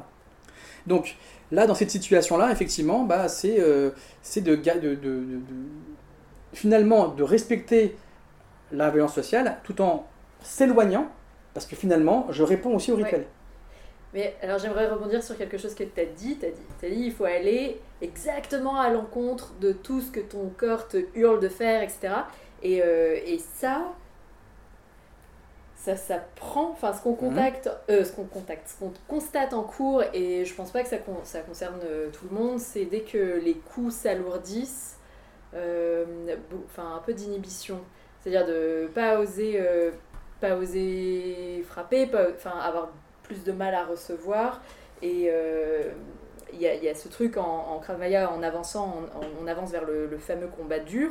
Et, euh, et il, est, il, est, il est compliqué euh, parce qu'il y a des. il y a- Enfin, tu vois, même à en parler, c'est compliqué parce que c'est des signaux contradictoires qui se passent de, de part et d'autre. On se dit faut y aller, mais en même temps, euh, euh, depuis petit, on est, il faut être gentil, on est des gens plutôt Mhm. sympas, etc. Et, et ça, enfin, ça s'apprend vraiment d'aller à l'encontre de ce que Mais raison. ton corps te dit. T'as raison. Depuis tout petit, on nous a appris à être un gentil garçon, une gentille petite fille je- qui vit. Je parle en tout cas pour ceux qui ne sont pas concernés par la violence. hein. Celui qui est concerné par la violence, euh, forcément, ça ne va pas lui parler. Mais qui vit dans le bon quartier, avec les bons amis, etc. Donc il n'y a pas de raison que ça m'arrive la violence. Donc je l'occulte. C'est important. Donc quand j'y suis confronté, il y a des chances que ça soit compliqué. Ouais. Tout court. Ne serait-ce que sur le plan sportif. Je parle pas des mecs qui sont déjà, entre guillemets, qui aiment la bagarre. Il y a des nanas qui sont comme ça. Il y a beaucoup de mecs qui sont comme ça. C'est pas tous. Il y a plein de mecs qui détestent la bagarre. Donc, vous feriez, je sais pas, hein, par rapport à ce que tu me dis, partie de cette population qui, justement, non seulement n'a pas intégré la violence, mais, et ça veut pas dire que les gens comme moi l'ont intégré forcément non plus, hein, mais qui n'ont pas intégré la violence, et surtout euh, euh, bah, sont dans cette, euh, cette appropriation progressive de la violence, qui n'est pas encore une violence sociale, qui reste sociale. Et ça, c'est hyper important parce que dans, dans, euh, dans une violence euh, euh, sociale, rappelez-vous, c'est le bad guy, quoi. Ouais. C'est pas nous. Donc en fait, quelque part, c'est comme si je ne m'autorisais pas à être dans la violence. Donc effectivement, c'est des phrases qu'on peut, que je, peux entendre. Non mais j'arrive pas à le taper. Non mais j'arrive pas. Bah ouais. Mais le problème, c'est que ça ça se, ça, se, retrouve dans la réalité. Donc, si en plus, euh, je, bon là je repense à ce, les discussions que j'avais avec Richard, et si en plus je pratique une selle dans laquelle je, n'ai même pas de contact, alors là c'est euh, le fantasme du 1000%. Quoi. Donc c'est un apprentissage. C'est que vous êtes en train de petit à petit d'apprendre à vous connecter à une partie de vous. D'accord. alors tu dis, tu dis vous comme si ça intégrait Christelle et moi, mais en fait Christelle à l'inverse n'a pas de problème avec le combat.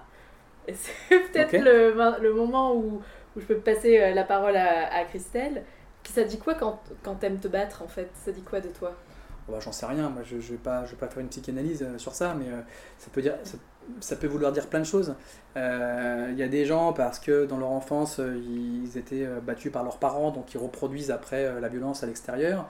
Il y en a, c'est peut-être par esprit de contradiction, donc la seule moyen de, de, de, de comment dire, de de répondre à, une violence, bah, c'est de donner une violence aussi. Enfin, c'est un moyen d'expression en fait la violence en vérité. Hein. C'est pour dire j'existe, je suis là. Euh, donc euh, après, si là on parle de sport de combat parce qu'elle n'a pas de problème. C'est quoi pour les sports de combat ou dans la vie de tous les jours? Après il y, a des, a caractères après aussi. Hein. Il y a des caractères, il y a des gens qui sont, euh, il y a des caractères, il y a des gens qui sont naturellement, qui vivent dans un monde de conflit. Et c'est comme ça. Ça ne veut pas dire que c'est mauvais. C'est comme ça. On appelle ça des instinctifs d'ailleurs. En, par opposition, euh, les instinctifs par opposition à quel par, par, Bonne question, par opposition Alors ça c'est le modèle de l'énéagramme en fait, euh, par opposition aux gens qui seraient plutôt mental, enfin mentaux et émotionnels. Euh, par exemple, celui qui est, qui est instinctif, alors c'est comment dire, c'est très vulgaire ce que je veux dire, enfin très vulgarisé parce que c'est beaucoup, beaucoup plus complexe que ça et c'est pas tout à fait vrai ce que je veux dire. Mais en gros, si on devait faire une distinction sur ces trois types, les instinctifs sont ceux qui vont réagir immédiatement aux choses. Hein, il n'y a pas de délai d'action, euh, de pensée, d'émotion, non, c'est immédiat. Soit, en fait, il y a un déni total de ce qui se passe, comme si ça n'existait pas, soit, en fait, il rentre dans l'action. Donc ça veut dire, en gros, euh, quelqu'un qui, t'insulte, la personne, elle part direct. Soit il ne calcule pas, soit il, te dégomme la gueule, soit enfin, ça peut être dans les paroles et tout. Il n'y a pas de on rigole pas avec eux. Mmh, il n'y a pas le temps de la réflexion. Voilà, l'instinctif, il réagit tout de suite. Après, il y a trois types d'instinctifs, mais bon, je ne vais pas rentrer dans le détail. Après, c'est, je généralise un petit peu. Hein. Après, il y a euh, euh, bah, les émotionnels. Et les émotionnels sont plus concernés par euh, une, problématique identitaire. Donc, en fait, s'il y a un truc qui arrive, un grand bruit qui arrive, n'importe quoi, la, première chose qui va arriver, c'est une émotion qui peut être n'importe quoi, de la colère, ça peut être de la peur, ça peut être n'importe quoi, et qui va être relative à ce que les autres vont penser de moi. C'est très inconscient tout ça. Hein. Donc, il y a une embrouille, bah, pour me sentir reconnu, puisque c'est une problématique identitaire, bah, je vais certainement euh, peut-être euh, montrer que je suis fort, ou, euh, voyez, ou je sais pas, je n'ai pas trop réfléchi à ça, mais c'est un peu l'idée. Et là où les manteaux, bah, la première action qu'ils vont avoir souvent, c'est de se poser la question, savoir qu'est-ce qui est en train de se passer. Et derrière, il peut y avoir une émotion, aucun rapport avec l'identité, mais c'est plus pour comprendre ce qui se passe. Et, de toute façon, nous sommes tous des êtres d'instinct, euh, d'émotion et de réflexion, mais on a une, tendance. Des degrés différents. Voilà, on a une tendance plus grande en fait. C'est pour ça que je dis qu'on est plutôt instinctif ou plutôt mental, etc. Et c'est ce qui fait que malgré tout, on reste quand même des êtres de réflexion, qu'on lit aussi des choses, qu'on comprend des choses, qu'on rationalise, des choses, et que ça fait du bien de, de, lire des choses, des connaissances, ça apaise. Mais parfois, quand le modèle du monde que l'on a euh, se heurte à un autre modèle du monde qu'on ne connaissait pas, c'est très, très très perturbant. Et c'est là que peuvent naître, peuvent naître parfois certains traumatismes. Mais, mais euh, ça me fait penser à l'altercation dont, je, vous parlais tout à l'heure. La, fameuse personne qui se fait agresser par, deux, de, gars et, euh, et qui, en fait, alors oui, ça je ne l'ai pas raconté, c'est que quand les deux gars sont revenus pour l'agresser, pour le tuer, le mec est en train de dire Mais pourquoi? Je vous ai donné ce que vous vouliez. Pourquoi Il a fait ça, répéter, répéter, répéter, répéter, répéter. Et c'est ce qu'ont raconté les, deux agresseurs par la suite. Hein, parce que il y avait des caméras, mais les voix, c'est les agresseurs qui ont raconté. Ça, se voyait en plus dans la gestuelle et tout. Pourquoi vous faites ça? Parce que pour lui, c'était pas concevable. J'ai joué le jeu. Pourquoi vous venez, vous venez me faire la peau? Et, et là, bon, on en vient au fait que bah, voilà, la non-intégration de la violence sociale fait qu'il n'a même, pas, su se défendre, il n'a même pas su réagir. Le aurait dû au moment où on revoit les deux mecs arriver de loin, il dit mais c'est pas normal qu'ils reviennent, je me casse en courant. Mm. ou alors je prends une pierre, etc. Non, il n'a pas ce réflexe. Son réflexe, c'était de dire euh, les gars, on joue le jeu normalement. Oui, c'était pas possible pour lui que ça C'était exactement, c'était impossible. Merci beaucoup, Jimmy. Euh, troisième round, Christelle, t'es... c'est bon, t'es dans les starting. Je suis prête. Cool.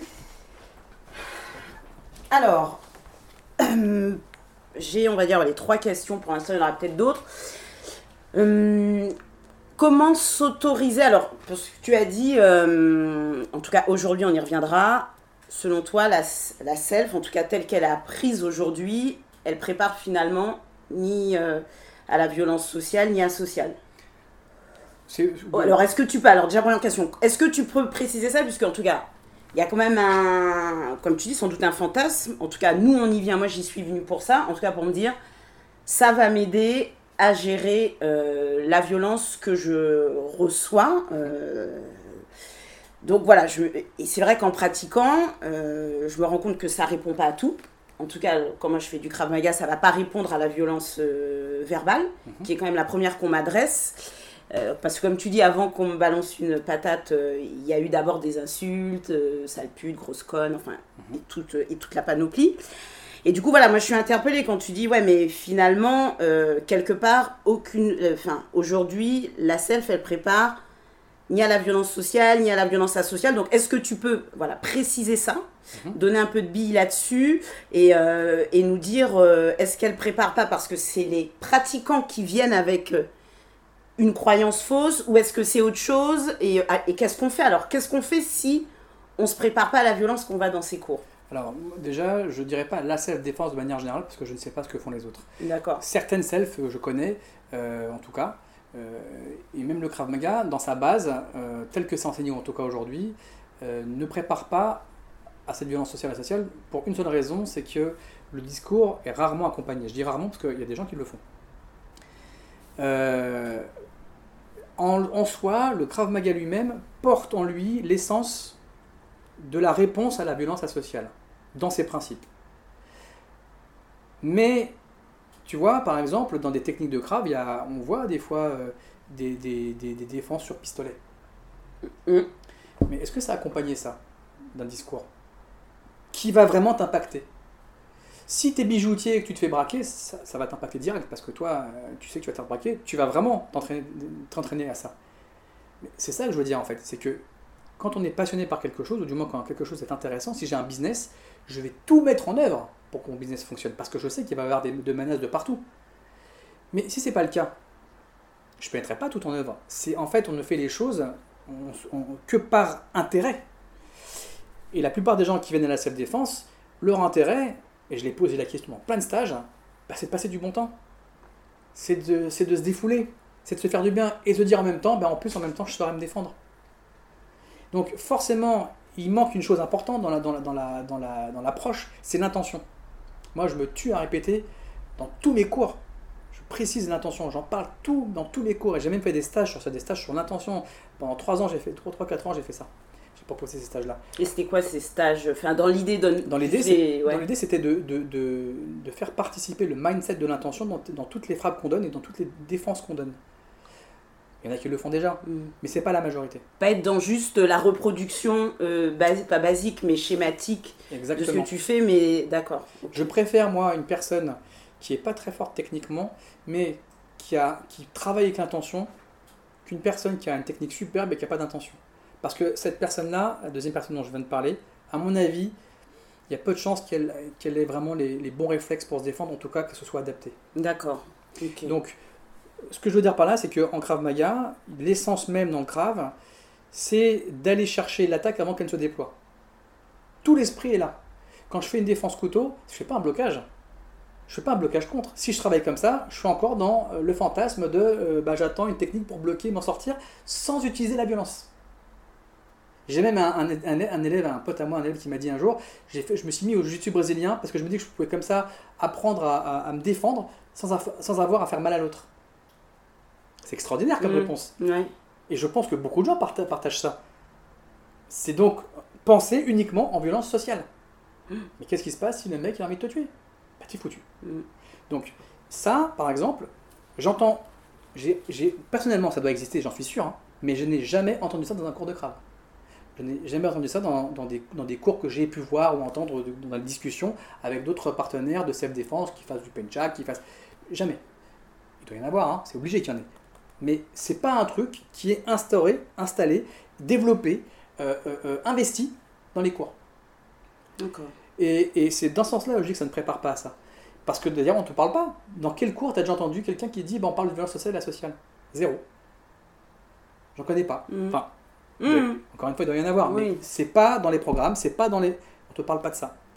Donc, ceci dit, ça te prépare quand même à avoir des réflexes. Et ça peut te sauver la vie. Heureusement d'ailleurs, fait pas rien non plus, pas exagérer.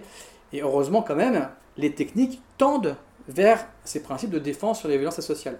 C'est pour ça qu'il faut déjà que le professeur ait bien compris euh, les principes du crabe et qu'il les inculque correctement, etc. Bon, après, encore une fois, si tu viens uniquement pour, euh, pour te défouler, tu t'en fous de ces questions-là, tu ne les poses pas et c'est pas grave. Mais si tu es intéressé par contre par ça et que ça devient important, euh, et d'ailleurs je pense que ça, le devient le jour où tu te fais agresser parce que là tu te dis, bah, casses la gueule à la le personne, putain c'est cool, je fais du Krav Maga. Par Mhm. contre, toi, tu ressors mal en point d'une cette situation-là, tu te dis putain, et pourtant je fais du Krav Maga.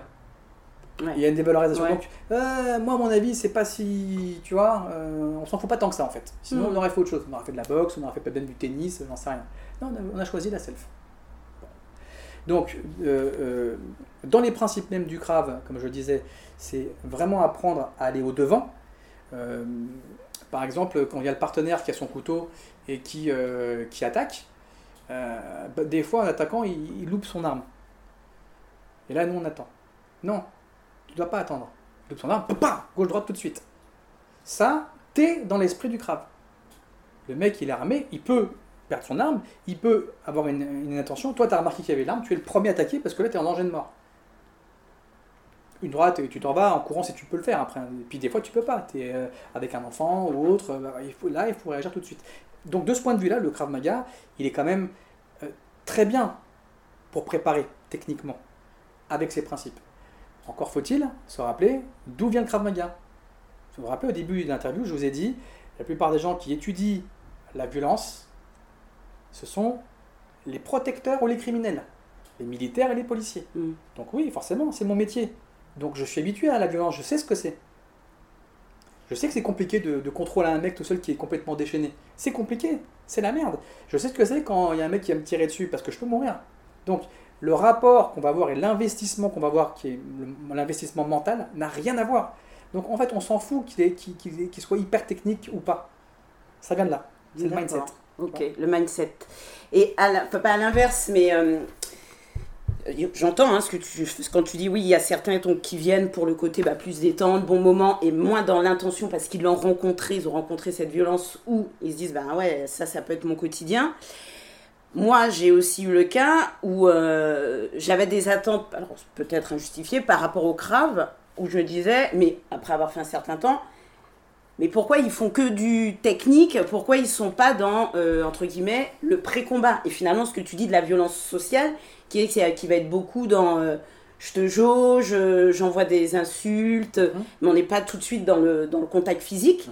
Et je me disais, non, et je me, je me dis toujours, même si maintenant je comprends puisqu'on en a pas mal discuté, pourquoi le CRAV répond pas là-dessus? Pourquoi on n'a pas de technique? Pourquoi on n'a pas de, pas de technique, mais pourquoi il n'y a pas de proposition là-dessus? Alors, est-ce que tu nous en as un peu parlé lors de la préparation de l'entretien, mais est-ce que tu peux revenir là-dessus? Parce que c'est une question qui revient souvent. Effectivement, nous aussi, lorsqu'on est en vestiaire, on se dit, ouais, ok, c'est très bien, je, sais, entre guillemets, je sais désarmer euh, sur une attaque au couteau, même si, bon, bref, avec un couteau en plastique, hein, je le précise.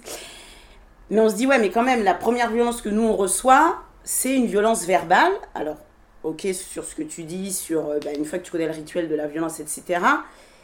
Mais là-dessus non plus, euh, tu vois, le crabe donne rien. Alors est-ce que c'est lié à ces principes qui fait que dans les principes, j'aimerais aussi que tu nous, ex- nous donnes des infos sur les principes parce que le podcast qui s'adresse à des pratiquants et à des non-pratiquants et des connaisseurs, non-connaisseurs et connaisseuses de crabe, nous dire voilà pourquoi le crabe propose rien là-dessus. Parce qu'on trouve quand même qu'il y a des principes qui sont super efficaces, comme tu dis, attaquer l'attaque, euh, aller dans le sens euh, d'où on tire ou des choses comme ça et pas en opposition ou autre. Mais là-dessus, euh, il n'y a rien. Pourtant, pour nous, en tout cas nous pratiquants de femmes, en tout cas les à minima et moi et puis d'autres personnes, on se dit, ouais, mais il y a aussi la violence verbale. Pourquoi le Krav adresse pas ça? Bon, euh, je, je- je- je vais euh, faire une hypothèse, hein, parce que je.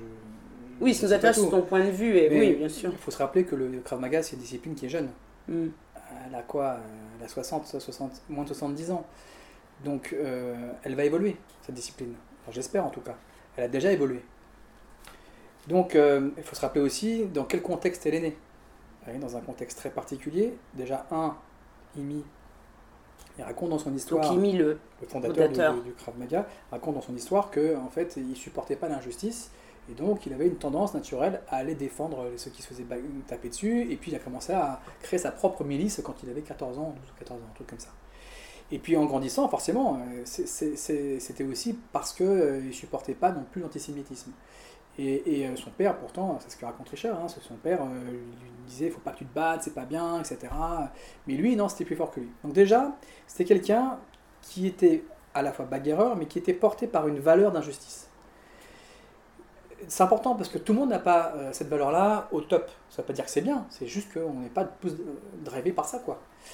Et, donc c'est un type de personnalité, un type de caractère. Ensuite, il a dû fuir la Tchécoslovaquie, justement parce que bah, les nazis étaient arrivés, etc. Et il a fui en terre de Palestine, avec un long périple, dans lequel il a failli mourir plusieurs fois. Et quand il arrive là-bas, forcément, alors ça coïncide avec euh, la naissance de l'État d'Israël, on s'en fout, soit, euh, qu'on soit pour ou contre, peu importe, c'est que dans ce contexte, c'est un contexte de guerre. Ça veut dire que lui, il a eu un tout petit rôle hein, là-dedans. Mais il a quand même eu le rôle de former les militaires du Tsahal au combat au corps à corps.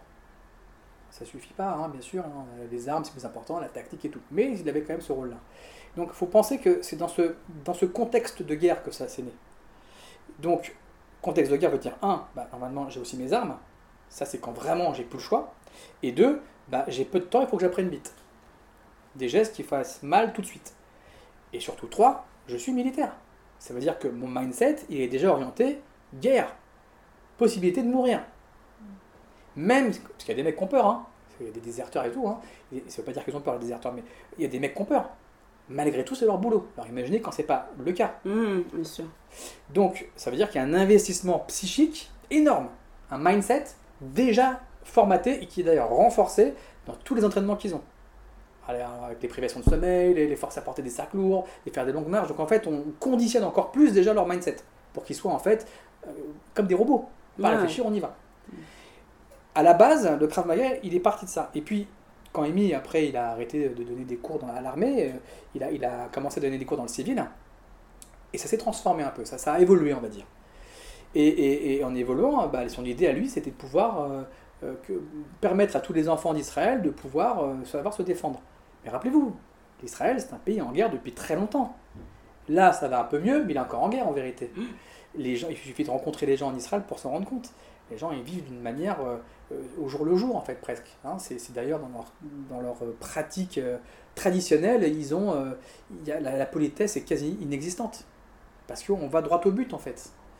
Euh, et pour nous, on peut voir ça comme euh, Putain, mais c'est quoi cette impolitesse là? Ils sont fous. eux. Non, c'est qu'ils vivent comme ça en fait. C'est pas de temps à perdre. Mm.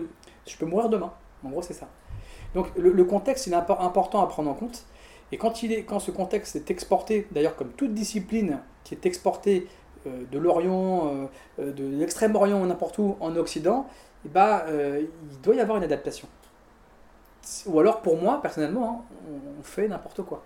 C'est comme les gens qui euh, euh, veulent faire du yoga, alors c'est très personnel ce que je dis, hein, mais veulent faire du yoga en, voulant absolument parler euh, le sanskrit, etc. Bon, après, si c'est comment dire, euh, un, désir de connaître la culture, pourquoi pas. Mais si c'est juste pour dire je veux faire du yoga, ça sert strictement à rien. Par contre, tu reprends les principes, tous les principes et la raison pour laquelle tu veux faire la discipline, ah là c'est autre chose. Euh, pour donner un exemple, après je m'arrêterai sur cet exemple-là parce que ça n'a pas trop d'importance. Un jour je faisais un cours de yoga et le prof me demande de chanter euh, euh, Shanti, Shanti, ça veut dire paix en sanskrit. Bah, moi je disais rien. Le prof m'a- dit, mais pourquoi tu chantes pas Shanti? Parce que ça ne me parle pas. Si, si, le mot est, comment dire, il a une vibration, il est vibratoirement positif. Je dis, mais ça, ça parle qu'à un Indien, ça. C'est vibratoirement, oui, pour un Indien, parce qu'il est né là-dedans. Ce mot veut dire quelque chose. Moi, en tant qu'occidental, il ne veut rien dire. Je ne vais, pas- vais pas prendre ce mot-là bêtement. Oui, ça va me faire plaisir, en fait. Mais bon. Et ben, c'est, et ben, en fait, euh, c'est un petit peu pareil pour, le, pour les arts martiaux, pour les self-défense. C'est de se rappeler, en fait, qu'on l'a exporté. Maintenant, je trouve qu'il est, il commence à s'adapter, ça c'est mon avis perso, mais il manque des choses. Et oui, parce que la demande actuelle des gens aujourd'hui, c'est pas tellement de savoir euh, tordre une cervicale. D'ailleurs, c'est intéressant de voir ça dans les techniques, euh, les torsions de cervicale, qui est en fait une technique pour tuer. Hmm. Ça n'a pas de sens en fait de faire ça, en vérité. Ça n'a pas de sens ramener à notre contexte. euh, Mais oui, bien parce sûr. Parce que tu peux aller en prison, etc. Mhm. Et parce qu'on délègue la, viol... enfin, la, la gestion de la violence à- aux, aux policiers ou autres. Donc oui, de nous apprendre ça, entre guillemets, ça n'a pas de sens par rapport au contexte Exactement. français. Enfin. Tout comme des armements deuxième d'arga, des armements, des, des- des grenades, etc. Les défenses sur baïonnette, c'est du traditionnel sur ça, tout ça pour nous. C'est purement Ouais. traditionnel. Ouais, d'accord. Pour moi, on est dans du Krav Maga plus porté traditionnel qu'opérationnel. Ok. Je dis pas que rien n'est opérationnel, il y a plein de choses qui sont opérationnelles. Mhm. Mais il y a quand même une grosse partie traditionnelle. Et, et- et- donc, bah, puisque euh, bah, c'est enseigné comme ça, euh, et puis que ça plaît, bah, c'est démocratisé, et voilà, on n'a pas le temps pour autre chose. C'est né comme ça. D'accord. Mais si on y pense bien, tous les arts martiaux sont nés dans la guerre, quasiment. Euh, je sais pas, je vais dire au hasard, euh, je sais pas. euh, euh, C'est pour ça que ça s'appelle arts martiaux, oui. Ouais, des, oui, des- des arts martiaux où ils utilisent les épées, les, euh, les, Mm. n'importe quoi. Bah, c'est des nunchakus, c'est des, objets de, pour, pour le bétail, là, tout ça. Enfin, c'est dans les campagnes. Parce qu'ils se battaient là. Après, efficace ou pas, j'en sais rien. Mais il y a un contexte. Aujourd'hui, faire ça, à part, euh, je veux dire, euh, se faire plaisir, ou à moins que tu aies un problème dans la tête et que tu balades avec un nunchaku sur, sur toi, ça sert à rien. Ou alors faire une démo. Voyez, c'est- pas du tout adapté. Euh, mais mais peut-être que Krav Maga va suivre euh, euh, le, le même sort que la plupart des arts martiaux et devenir, au sens que certaines personnes entendent art martial au sens traditionnel du terme, euh, bah, rentrer dans une codification qui finalement nous amène à, nous, à contrôler nos pulsions plutôt qu'à les développer.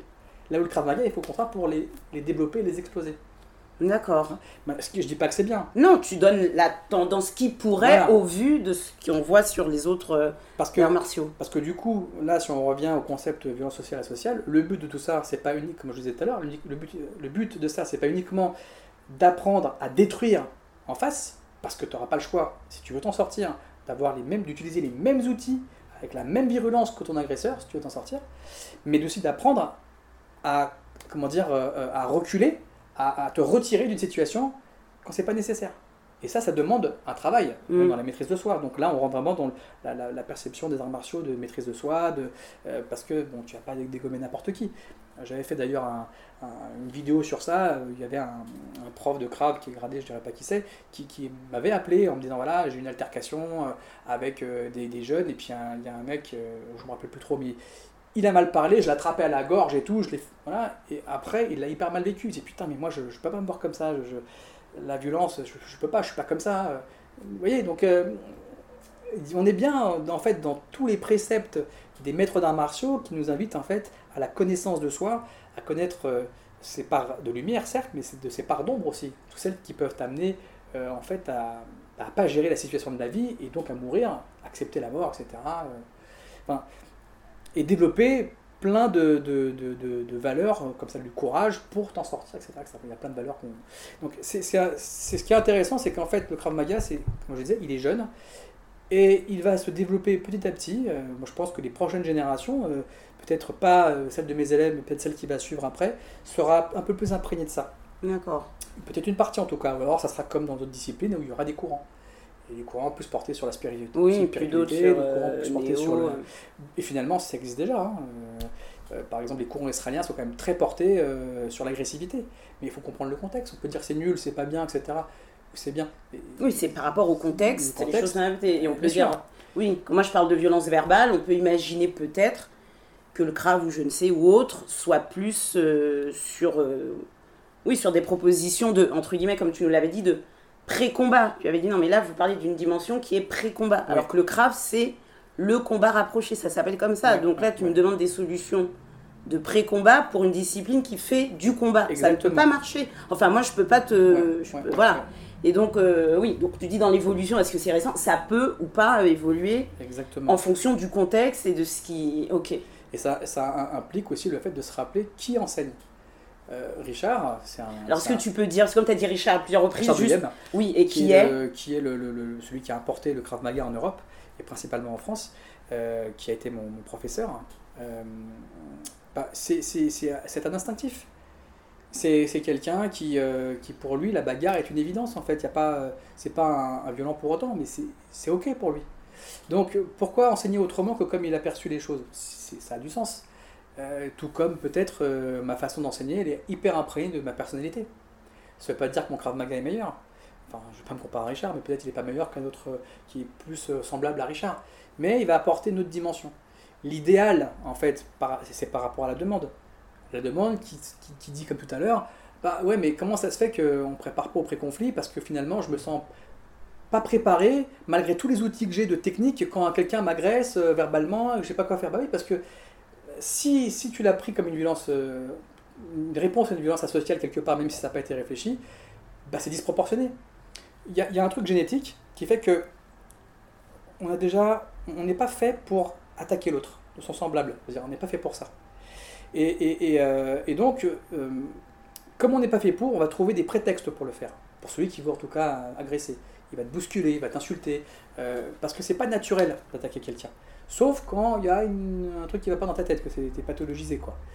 Euh, et d'ailleurs, on voit d'ailleurs dans les violences sociales, qui sont souvent symétriques, que euh, n'attaquent que les gens qui leur ressemblent. La ressemblance, elle peut être euh, d'un point de vue physique, elle peut être ethnique, elle peut être. euh, Et d'ailleurs, il faut voir, c'est pour ça qu'on peut s'intéresser à se dire mais comment ça se fait que les racailles ils se battent, entre eux? Ben, Parce qu'ils ils sont similaires. Ils partagent la même façon de penser, ils partagent le même territoire, les mêmes ressources. Euh, euh, comment ça se fait que, euh, je sais pas moi, ces deux mecs qui s'embrouillent pour la meuf Parce qu'ils partagent la même ressource, la nana, le même territoire, ils sont à peu près du même statut social. Quand tu regardes un mec, d'ailleurs, on, voit aussi, on se, on se on- qui se ressemble, s'assemble, on a souvent des amis qui sont à peu près de notre statut social, à peu près.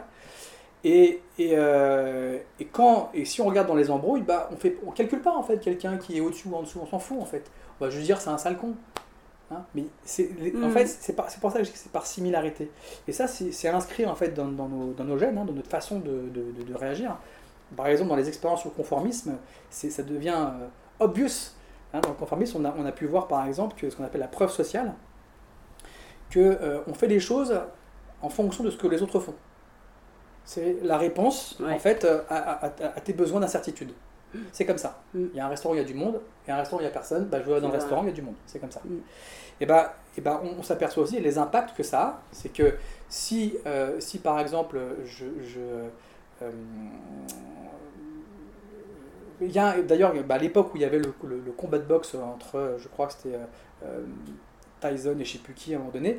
Non, pas Tyson, c'était en tout cas c'était un blanc et un noir. Et, euh, et euh, euh, le, le- le blanc a gagné, là, embrouille et tout, émeute et tout. Après, le noir a gagné, hop, pareil, embrouille et tout. Et par similarité, c'est-à-dire qu'on va défendre celui qui appartenait, entre guillemets, à mon ethnie, entre guillemets. Mm. C'est- pour ça que je dis, il y a- c'est inconscient. Ce sont des mécanismes en fait qui se mettent en place tout seuls. Et c'est à un tel point que la, si- la similarité va jusqu'à imiter, plutôt être dans le mimétisme euh, de, du mindset. C'est-à-dire, on a observé, ça c'est des vieilles études hein, en psychologie sociale, que quand une information de violence est reliée par des médias de manière continuelle, en tout cas pendant une période de temps, évoquant par exemple le suicide euh, en particulier, ou des très grosses violences, très rapidement, il y a des violences dans la rue, dans les comportements, chez tout le monde, irritabilité, etc. Et, je parle de suicide parce que c'était une étude qui, était, qui avait beaucoup marqué à l'époque les psychologues, c'est que il y a les nombres de- le taux de suicide en expansion, le taux d'accident en expansion, accident de voiture, d'avion. Donc pas que le suicide, c'était d'une l'accidentologie. c'est général. euh. C'est général. Et ça dure sur une période qui dure à peu près 11-12 jours. Et il y a un pic. À un moment donné, on voit un pic dans les, dans les, euh, dans, dans les résultats. C'est impressionnant quand même. de Mm. dire, En fait, ça va jusque-là. C'est-à-dire que, Oui, de reproduction du comportement. euh, et oui, parce qu'on oublie qu'on est une espèce. On oublie qu'on est une entité. Je dis pas, je parle pas des trucs des, de New Age où on dit on est tous un, etc. Moi, je vous parle vraiment de qu'on est une espèce et on fonctionne bien parce que chacun est à sa place. Et Mhm. à un moment donné, bah, euh, bah forcément, euh, tout va s'organiser en fonction. Même s'il y a un truc qui se déplace, eh ben, il va se déplacer avec tout le reste. Ok. Et c'est ça dont je parle quand je parle de similarité. Et donc, dans la violence euh, euh, bah, sociale, ça fonctionne un peu comme ça. C'est-à-dire qu'on va agresser quelqu'un qui est sur le même plan que moi, en fait. Donc si on est dans la même école, s'il euh, fait le même sport de combat que moi, il y a qu'à voir la compétitivité qu'il y a dans les cours. C'est dans les combats, c'est, enfin peut-être moins aujourd'hui, mais en tout cas à mon époque, et d'ailleurs on le voit dans les cours de MMA, souvent il y a une tension très grande. Bah ouais, on occupe le même espace, le même territoire, et pour les mêmes raisons, être fort. Euh, l'ambiance, elle n'est pas toujours très cool. Hein. Donc tu parles des entraînements, tu parles même pas dans les combats. Ah oui, je parle juste des entraînements. Ouais, même dans les entraînements, cette dimension de concurrence et de. Eh oui elle est là. Il n'y a qu'à voir la difficulté qu'il y a euh, pour, les, pour les partenaires à faire des combats souples. Ah oui, ça, oui. Bah oui. Tout de suite, c'est, oui, on met de l'enjeu, enfin, plus que de l'enjeu de... D'accord. Donc on parle de la similarité. C'est ça, c'est un apprentissage, et eh oui, parce qu'on est sur le même plan. Donc, euh, euh, je ne sais plus pourquoi d'ailleurs je parlais de ça, parce que du coup je me suis un peu perdu mais, mais euh, c'était pour répondre à ta question de qu'est-ce que je fais, si, euh, euh, comment ça se fait que ça ne prépare pas au pré-conflit et tout. Et, et, du coup, préparer au pré-conflit, ça peut être, ça pourrait être une autre discipline. Mmh, oui, ça peut être une autre discipline. Ça peut être une discipline. Mmh. C'est pour ça que dans un article que j'avais écrit sur Facebook à un moment donné, je disais juste, il y a des gens qui fantasment sur la discipline du Krav Maga, autant des gens de l'extérieur que des gens de l'intérieur. Et que le Krav Maga ne propose que ce qu'il propose. Encore faut-il savoir ce qu'il propose. Oui, ça, il faut pas, conscience. Et pour autant, il, prépare quand même. Hmm. Mais si je viens, moi, avec un état d'esprit où j'ai besoin d'apprendre à, gérer des situations, bah non, euh, à quel moment tu apprends des compétences sociales? Jamais. Hmm. À quel moment tu apprends la communication non violente, par exemple? Jamais. C'est une compétence que tu vas acquérir ailleurs. Hmm. Pourtant, tu vas être, ça va être très utile dans les compétences sociales pour justement comprendre que dans une situation de conflit, eh ben, il faut surtout pas rentrer dans le rituel, dont j'ai parlé tout à l'heure, baisser la voix, etc., écouter le partenaire, ne pas, ne pas remettre en question son statut, ne pas l'humilier, qui, ne peuvent que renforcer son agressivité. Et justement, euh, tu vas pas te dire non, tu vas l'écouter jusqu'au bout, même s'il a tort. Surtout s'il a tort. D'accord. Parce que s'il est énervé, c'est qu'il a toutes les bonnes raisons d'être énervé. Mon réseau social, là. Oui, oui. Alors avant de te poser la seconde question, moi j'aimerais savoir ton point de vue là-dessus. Quand tu dis oui, euh, ça va être par similarité, euh, on est dans la même école, même groupe, etc. Est-ce que euh, quand tu es face à des violences domestiques, là, est-ce que pourtant on est dans de la violence asociale? Dans le sens où... pourquoi sociale Asociale. Oui, pourquoi sociale bah, Dans le sens où je prends, je sais pas moi, un adulte sur un enfant ou un homme contre une femme qu'est-ce ils sont dans quelle similarité ah. qui ferait que il se dit je, je, lui tape dessus ou ah, c'est pas social pour moi ça enfin, ça reste social alors ou est-ce que tu vas me dire non c'est encore un autre euh, pour moi il faudrait préciser à savoir comment ça se termine et mhm. quel est le but de l'agresseur si, si le but si parce que moi j'ai eu euh, quand j'habitais dans le 20e euh, il y a eu un meurtre juste devant chez moi une nana qui s'est fait trucider par son amant et l'amant a tué, l'a tué et a tué, euh, a tué l'amant. C'était euh, horrible. C'était assez sauteuse, c'était horrible le truc. Moi j'ai rien vu, mais euh, j'ai demandé aux flics, il y avait des flics pendant une semaine et tout. Bon, bref. Ça, on est dans la violence purement asociale. Asociale Là, c'est asocial. Bah non, non, mais c'était pour être sûr. Asocial. Asocial. Oui. Il y a destruction. Hmm. Et il n'y a pas de remise en question de savoir qu'est-ce que je veux faire à l'autre. Non, c'est détruire. Dans la hmm. violence asociale, on peut se poser la question. Si je me pose la question dans une situation asociale, je suis mort. Hmm. Parce que l'agresseur, il se pose zéro question. Il n'hésite pas une seconde. C'est sûr pour lui.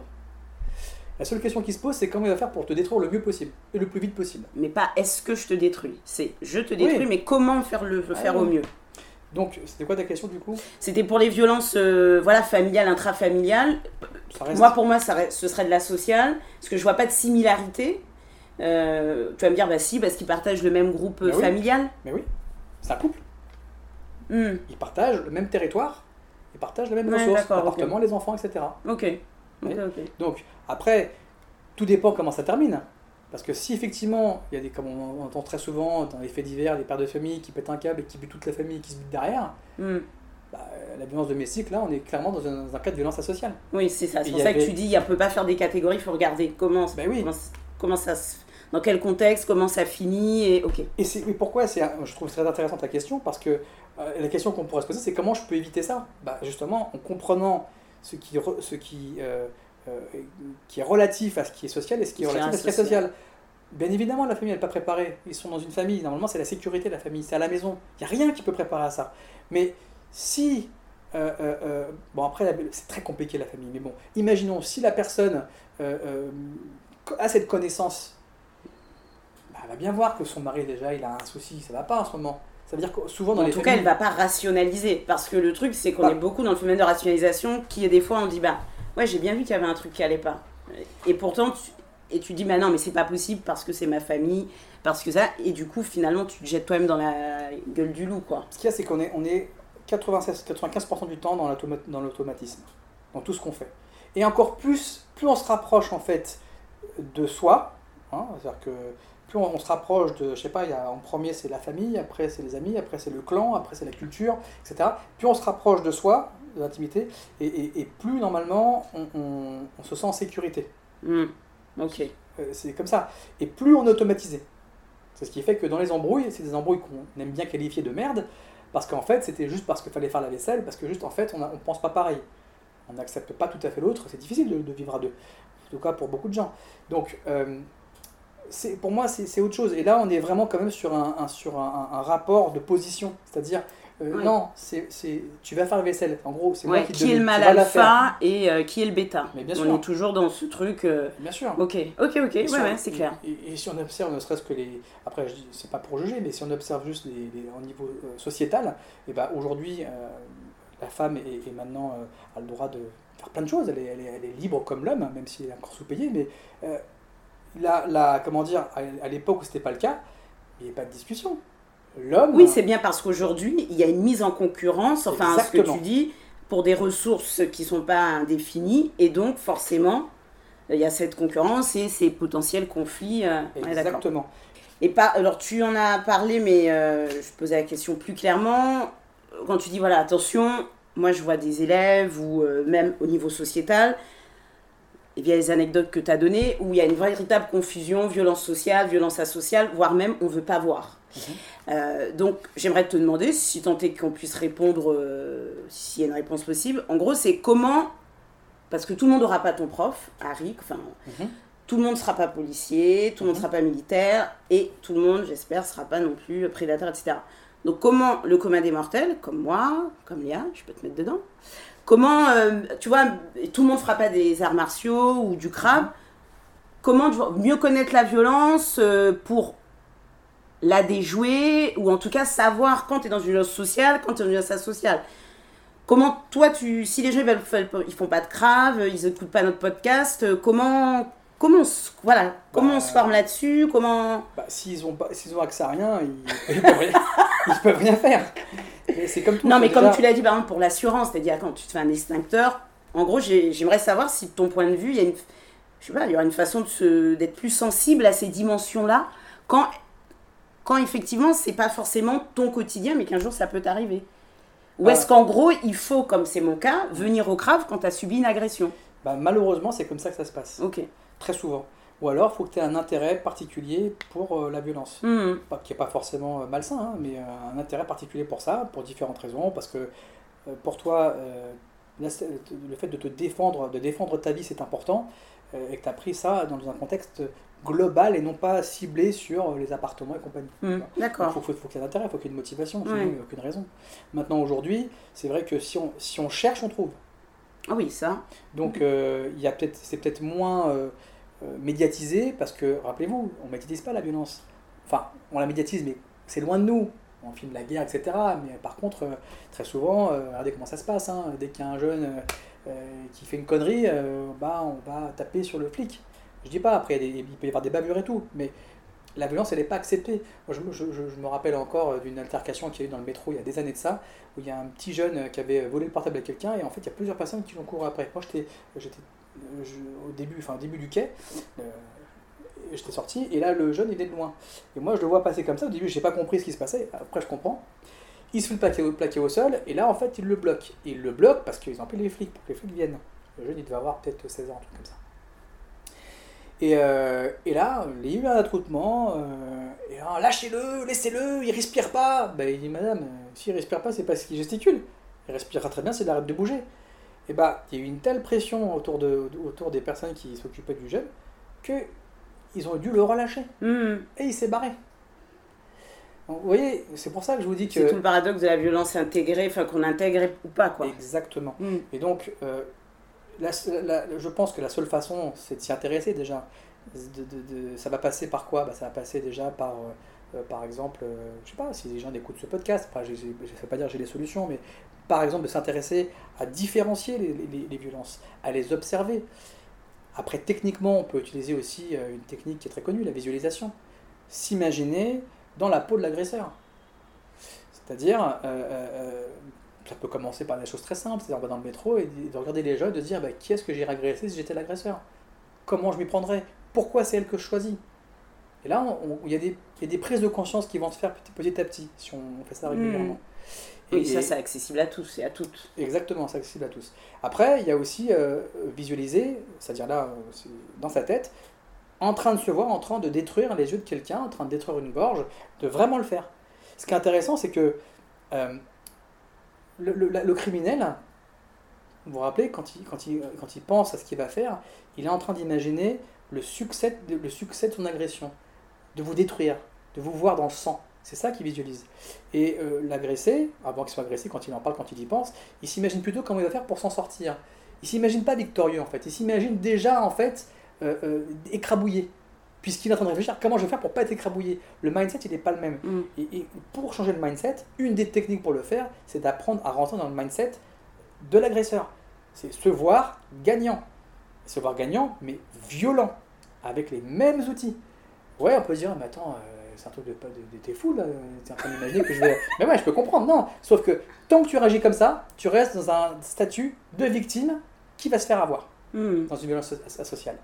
Bah ouais, parce que Oui, dans une violence sociale, de toute façon, Ah bah, t'as pas bon mindset, le mec, le mec ou la nana revient, il te plante, il te tue et t'es toujours en train de dire pourquoi, pourquoi, pourquoi. Exactement. Et donc je reviens du coup à l'exp- à l'expérience de Mike, Mikey là, le, le- le videur euh, qui, euh, Oui, qui- le qui- était balèze, il faisait 2 mètres avec ses tatouages, très respecté, grosse voix, enfin il faisait peur à tout le monde et tout. Et donc un soir il était en train de, de- de virer les gens du, du bar et euh, il y a un gars qui restait là avec son verre, euh, mais euh, mec, personne ne le remarquait, il était tranquille, petit, chétif, euh, il faisait pas peur quoi. Et euh, Mike l'interpelle trois fois, la première fois il, dit, euh, dit- il, il parle à tout le monde, la deuxième fois il s'adresse directement à lui et il lui dit s'il te plaît tu pars, et la troisième fois, qu'il était en face de lui, il lui vire son verre, violemment comme ça, et le dégage de la, chaise. Et au moment où le mec est tombé par terre, il a sorti une lame, il lui a coupé le tendon d'Achille, il l'a planté, Mac n'est pas mort, quand même, et, euh, euh, euh, et après il s'est barré en courant. Là, on est dans une situation, pourtant Mike c'était quelqu'un qui est habitué à la violence, mais une violence plus sociale, puisque milieu de compétitivité, euh, c'est lui qui, bah, qui est balèze, qui a des tatouages, il s'impose, Oui, etc.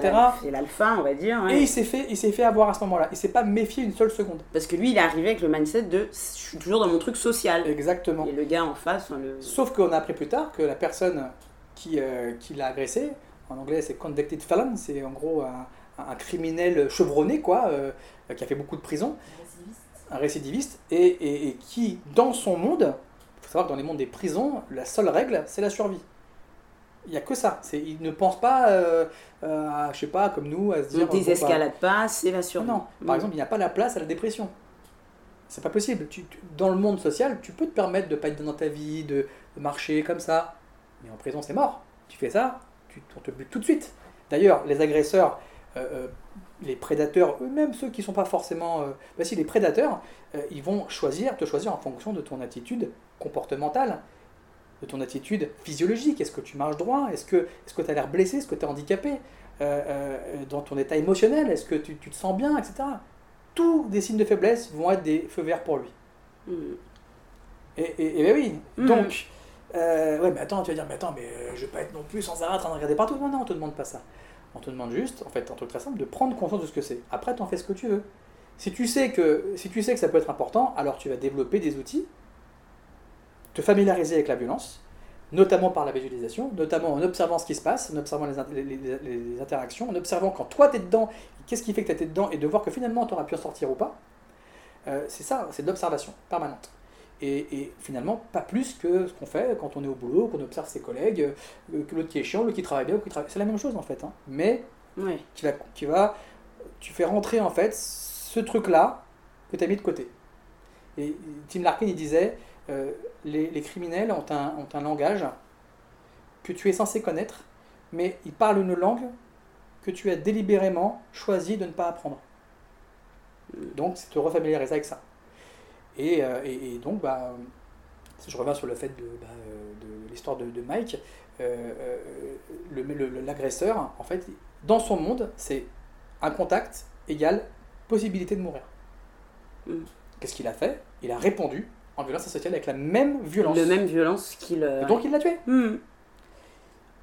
Ça, ça- ça- ça veut dire que, bah, effectivement, euh, c'est compliqué.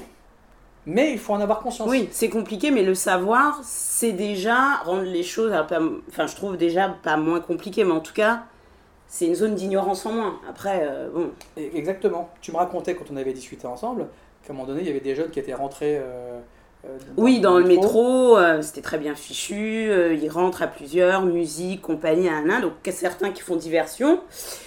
Et moi surtout, ce que, et depuis, ça m'a appris à ne plus jamais le faire, je me suis mis dans un, dans un, dans un carré, ils sont rentrés dos à moi, j'ai entendu la musique, mais pff, voilà, tu vois, ils mettent la musique, il était tard, c'était un samedi soir, je me suis dit, bon.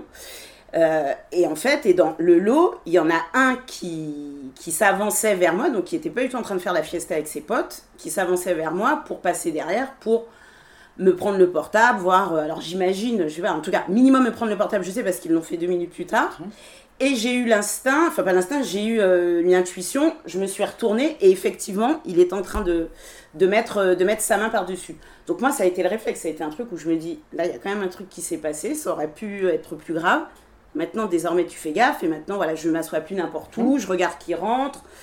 Et le côté de ouais, je vis dans la panique ou quoi, j'ai envie de dire, honnêtement, ça a été tellement paniquant le truc, et puis je l'aurais tellement mal vécu si ça s'était fait, que je préfère vivre tout le temps, enfin tout le temps, être plus dans un mindset de veille, et je le vis pas plus mal, quoi. Parce, je, le- enfin, personnellement, je le vis pas plus mal. Ah. Je dis pas que j'arriverai pas à me faire réagresser, parce que. Mais euh, au moins, je, je suis moins sur mon téléphone, euh, ou quand je le suis, je me mets dos à un truc, euh, je me mets dos à un mur, je laisse pas d'espace derrière moi. Ce qu'avant, je ne faisais jamais. Et c'est vrai que maintenant, je regarde les gens et je me dis, mais lui, je pourrais lui prendre son portable. Mhm. Un truc que je ne faisais pas avant, mais c'est parce que ça m'est arrivé. Mhm. Et ce que je trouve intéressant dans l'exemple que tu donnes du videur, c'est que ça, c'est discussions qu'on a, on imagine toujours que c'est les, les baraques, quoi. Genre, t'es une baraque, il peut rien t'arriver. Euh, et là, dans l'exemple que tu donnes, c'est que euh, juste, il y avait une. Enfin, ils avaient, ils avaient pas, ils étaient pas du tout sur le même niveau de violence. Exactement. Donc je dis pas qu'être baraqué ça sert à rien, mais euh, c'est bien ce que tu dis, c'est bien une question de mindset. Donc je trouve ça intéressant que tu donnes l'exemple aussi d'un homme qui se fait agresser par un autre homme, parce que souvent ce qu'on voit dans les trucs de Crave beaucoup, mais pas que, c'est une pauvre femme fluette euh, et euh, des, des petits loulous euh, ou une grosse baraque. C'est vrai, ça existe, mais c'est aussi de se dire, en gros, il y a ça, mais il y a aussi la base de est-ce que tu as compris à quel niveau de violence type de violence qui était? Donc j'aime bien cet exemple que tu donnes parce que sinon je trouve que les violences elles sont ultra stéréotypées. Mm. C'est toujours une femme qui se fait agresser par des hommes, alors ça j'en doute pas, c'est- aussi une réalité. Mais en fait, même par des hommes, c'est dire est-ce que les mecs sont dans une violence sociale? Ou dans une violence asociale La question elle est aussi là, vu ce que tu dis. Et oui. Et donc, je trouve ça intéressant, un, que tu donnes cet exemple avec un mec, mec-mec, et mec dans une, qui pense c'est une violence sociale, et l'autre, en fait, qui est en violence euh, asociale. Et que donc, in fine, la baraque, elle se fait, euh, elle se fait planter, quoi.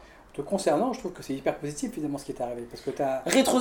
Il m'a fallu du temps hein, pour le, mé- le métaboliser. Hein. Eh ben, il a fallu que je fasse que j'aille au crave, euh, tu vois, mais je suis passée par ce que tu dis, sur le truc où j'étais pas tranquille, quoi. Le pro- Tu vois, dans le métro, tu vois, tous les mecs qui montaient, quoi, c'était en mode, euh, avec un peu de musique, c'est je regarde vénère.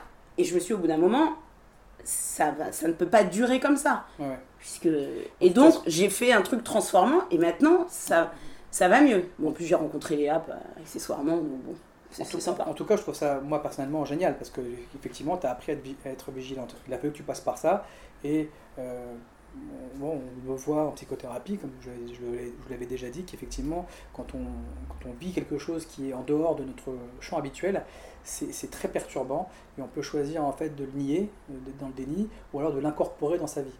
Et, et l'incorporer dans sa vie peut demander beaucoup euh, d'énergie psychique, c'est-à-dire de beaucoup de soi en fait. C'est pas évident. Il y a vraiment des phases, hein, des phases de tolérance dans lesquelles on est très en colère, puis après, une phase de permission, on s'autorise à dire ok, ça va, mais j'ai pas encore accepté. Pour finir, finalement, en dans une phase d'acceptation. C'est normal. Euh, donc moi, je trouve ça super. Maintenant, si je reprends ton exemple, parce qu'on en avait parlé, euh, euh, tu t'es posé la question à un moment donné, tu t'étais dit, mais c'est asocial, parce que c'est asymétrique et tout. Il mm. faut se rappeler que ils sont rentrés et ils ont voulu prendre le portable. Donc on est dans une triade. Il y a toi, eux et la ressource. La ressource, c'était ton portable. Donc, ça pouvait dégénérer en asocial. Oui, mais en tout cas, la base, elle est sociale. Il y a une triade. Et donc, euh, au final, le sentiment qu'on est retiré, c'est un sentiment peut-être d'humiliation ou de peur, etc. Euh, comme je le disais au début, que la violence sociale, elle est faite pour faire perdre la face. Elle sert à ça. Et on montre la supériorité et on le montre bien. C'est ce qu'ils ont fait puisqu'ils étaient très nombreux. Mm. Moi, ça m'est arrivé une fois, ça il y a quelques années, pareil, j'avais un, un, gel. Euh, un gel pour les cheveux, je devais avoir 23 ans. Et pareil, il y a un groupe de, de, de, Lascar qui sont rentrés, et puis hop, il y en a qui m'a chopé mon gel, rien à foutre quoi, il le prend. Et moi, je suis resté comme ça, et j'ai rien dit, parce que de toute façon, que faire? Rien. Si j'ouvrais la bouche, je rentrais, je, je, déclenchais le rituel qui m'aurait desservi, parce que les mecs, ils, auraient, ils avaient déjà commencé par la soumission, ils l'avaient montré, et ils auraient dû mettre un cran supplémentaire et donc là... pour, pour euh, montrer que c'était les plus forts. Hmm. Donc je me situe. Et d'ailleurs, quand le mec il a vu ce qu'il y avait dans la main, il me l'a rebalancé parce qu'il n'en voulait pas. bon, c'est quoi cette merde? donc, euh, bon, donc euh, euh, ça, ça, ça c'est un point qu'il qui, faut garder en tête. C'est pour ça que avoir cette notion de violence sociale et sociale, c'est de dire, bah, en fait, ouais, bah, si c'est social, finalement, c'est normal, quoi. Et puis je peux en sortir. Et puis je peux en sortir même hyper facilement. Et finalement, qu'est-ce que ça va, dans quoi ça va jouer? Bah, ça va jouer sur de l'ego. Ça va, ça va jouer sur quelque chose où la personne, elle, est, elle, elle va pas bien, en fait. Elle a besoin de se positionner. Est-ce que moi j'ai besoin de me positionner? C'est une question qu'on peut se poser à soi après. Qu'est-ce qui fait que j'ai autant besoin de me positionner si c'est le cas? Alors bah, on va faire un travail sur soi. Ça peut passer par les arts martiaux. Hein. D'ailleurs, on apprend à... les arts martiaux servent aussi à apprendre à, à, se casser la gueule, à tomber et à se relever sans arrêt. Se relever, se relever, se relever. C'est ça en fait l'esprit des arts martiaux. C'est qu'on prend des pains et on est encore là quoi. Hmm. Et c'est pas facile déjà d'apprendre à recevoir les coups, apprendre à en donner et apprendre que finalement bah, tu gagnes pas tout le temps et que finalement peut-être que tu perds souvent, plus souvent que ce que tu imagines. Ah, bah ouais, ça recadre. Puis à un moment donné, tu t'apaises, puis tu dis bah ouais, bon, je sais que je peux me défendre, je connais mon potentiel, mais je connais mes limites aussi. Et ça, ça prend le temps que ça prend en fonction de, du temps que tu investis pour ça. Quoi. Donc, euh, donc sur, sur cette, cette, comment dire, situation que tu as vécue, euh, finalement, il y en a plein. Et si tu apprends à les observer, bah, ça, ça, ça, change des choses, hein, ça recadre beaucoup de choses en tout cas. Et peut-être dernier, dernier point pour, euh, alors pas pour conclure, mais en tout cas moi qui m'avait interpellé. Alors c'est pas dans ce que tu as dit là, même si tu l'as dit, mais pas aussi clairement que lorsqu'on s'était rencontrés à trois pour préparer le podcast. Tu avais dit, il faut savoir euh, que de toutes les façons, euh, tout apprentissage est, euh, est déstructurant. Et tu nous l'avais dit à quel moment c'était, alors je crois me souvenir, c'était, bah oui, on n'arrive pas forcément à restituer une technique, on l'a apprise et bah là, il y a, là, il y a un low kick, donc un coup de pied bas qui arrive je sais bien que je devrais lever euh, la jambe ou euh, faire un retrait et en fait je reste, je, prends le coup et après je me dis mais pourquoi, pourquoi, pourquoi? Ça peut être ça par exemple et ça pourrait être dans d'autres choses. Tu avais dit mais évidemment, euh, tout apprentissage, que ce soit physique, psychique ou autre, est, est déstructurant, ça veut dire qu'il faut un temps. Et je trouve important, ça peut-être que tu en dises quelques mots là-dessus, parce que je trouve que ça va en lien avec ce que tu dis sur la violence. C'est en fait, c'est aussi apprendre à se déstructurer mhm. par rapport à ce qu'on sait. Et aussi, peut-être, tu peux peut-être revenir là-dessus parce que c'est aussi des questions qu'on a beaucoup en tant que pratiquant, pratiquant. Attends, mais je connais la technique, ou euh, j'arrive pas à la restituer, euh, ou comme tu dis, ah, j'ai fait des combats euh, souples, pourquoi j'ai raté, ou même pas souples, pourquoi j'ai raté. Donc voilà, moi, c'est en tout cas, c'est ce que ça m'intéresse, c'est que c'est ce qui me vient en tête quand, de tout ce qu'on a dit. Il y a aussi cette phrase qui, moi, m'a marqué quand elle dit, mais tout apprentissage est déstructurant. C'est-à-dire, avant que tu sois dans la maîtrise, si tant est que tu l'atteignes jamais, toi, tu vas avoir une phase de désorganisation, et donc c'est mhm. aussi apprendre à, enfin, c'est aussi le savoir et l'accepter, donc accepter les frustrations. Et je trouve c'est important peut-être que tu en parles, parce que ça peut concerner les pratiquants sur le côté bah, combat technique, pourquoi j'y arrive pas, quoi? Putain, je fais trois, trois séances par semaine. Je suis toujours à me prendre euh, le pain dans la gueule alors qu'on m'a dit mon ta garde. C'est quoi le problème? Et aussi par rapport à la vision de la violence, quoi. Expliquer que ça, oui, c'est le peut-être de changer un mindset, ou peut-être pas. Ça dépend de qui on est en fait. Hein. Euh, on ne part, pas, part pas tous euh, au même niveau. enfin, quoi que ce soit d'ailleurs. Donc, c'est beaucoup de choses dans ce que tu as dit. hein. Oui, mais alors Il y avait- choisis, choisis ce il y sur quoi tu as envie de Il y répondre. avait beaucoup de questions finalement. Oui, tout à fait. C'est, une de mes. Je, je fais des questions fourre-tout, des versions sac. Euh, euh, du coup, j'en ai perdu le fil du début de ce que tu as dit. Moi, ce c'était- que j'ai, après, ce que j'ai adoré que tu as dit, c'est tout Ah, voilà. apprentissage est déstructurant. Alors, euh, en fait, il, il suffit d'observer ce qui se passe. En fait, pourquoi je dis tout apprentissage est déstructurant? En fait, il y a apprentissage quand, en fait, il y a quelque chose de nouveau qui arrive à toi. Donc, forcément, tu apprends. C'est-à-dire que la première fois que tu vois une personne, juste tu la vois, il y a quelque chose de nouveau dans ton environnement. Donc, tu apprends. En fait, on est sans arrêt en train d'apprendre. Continuellement. Mais il y a certaines choses qui sont plus difficiles à- à- intégrer et des choses qui sont plus faciles à intégrer.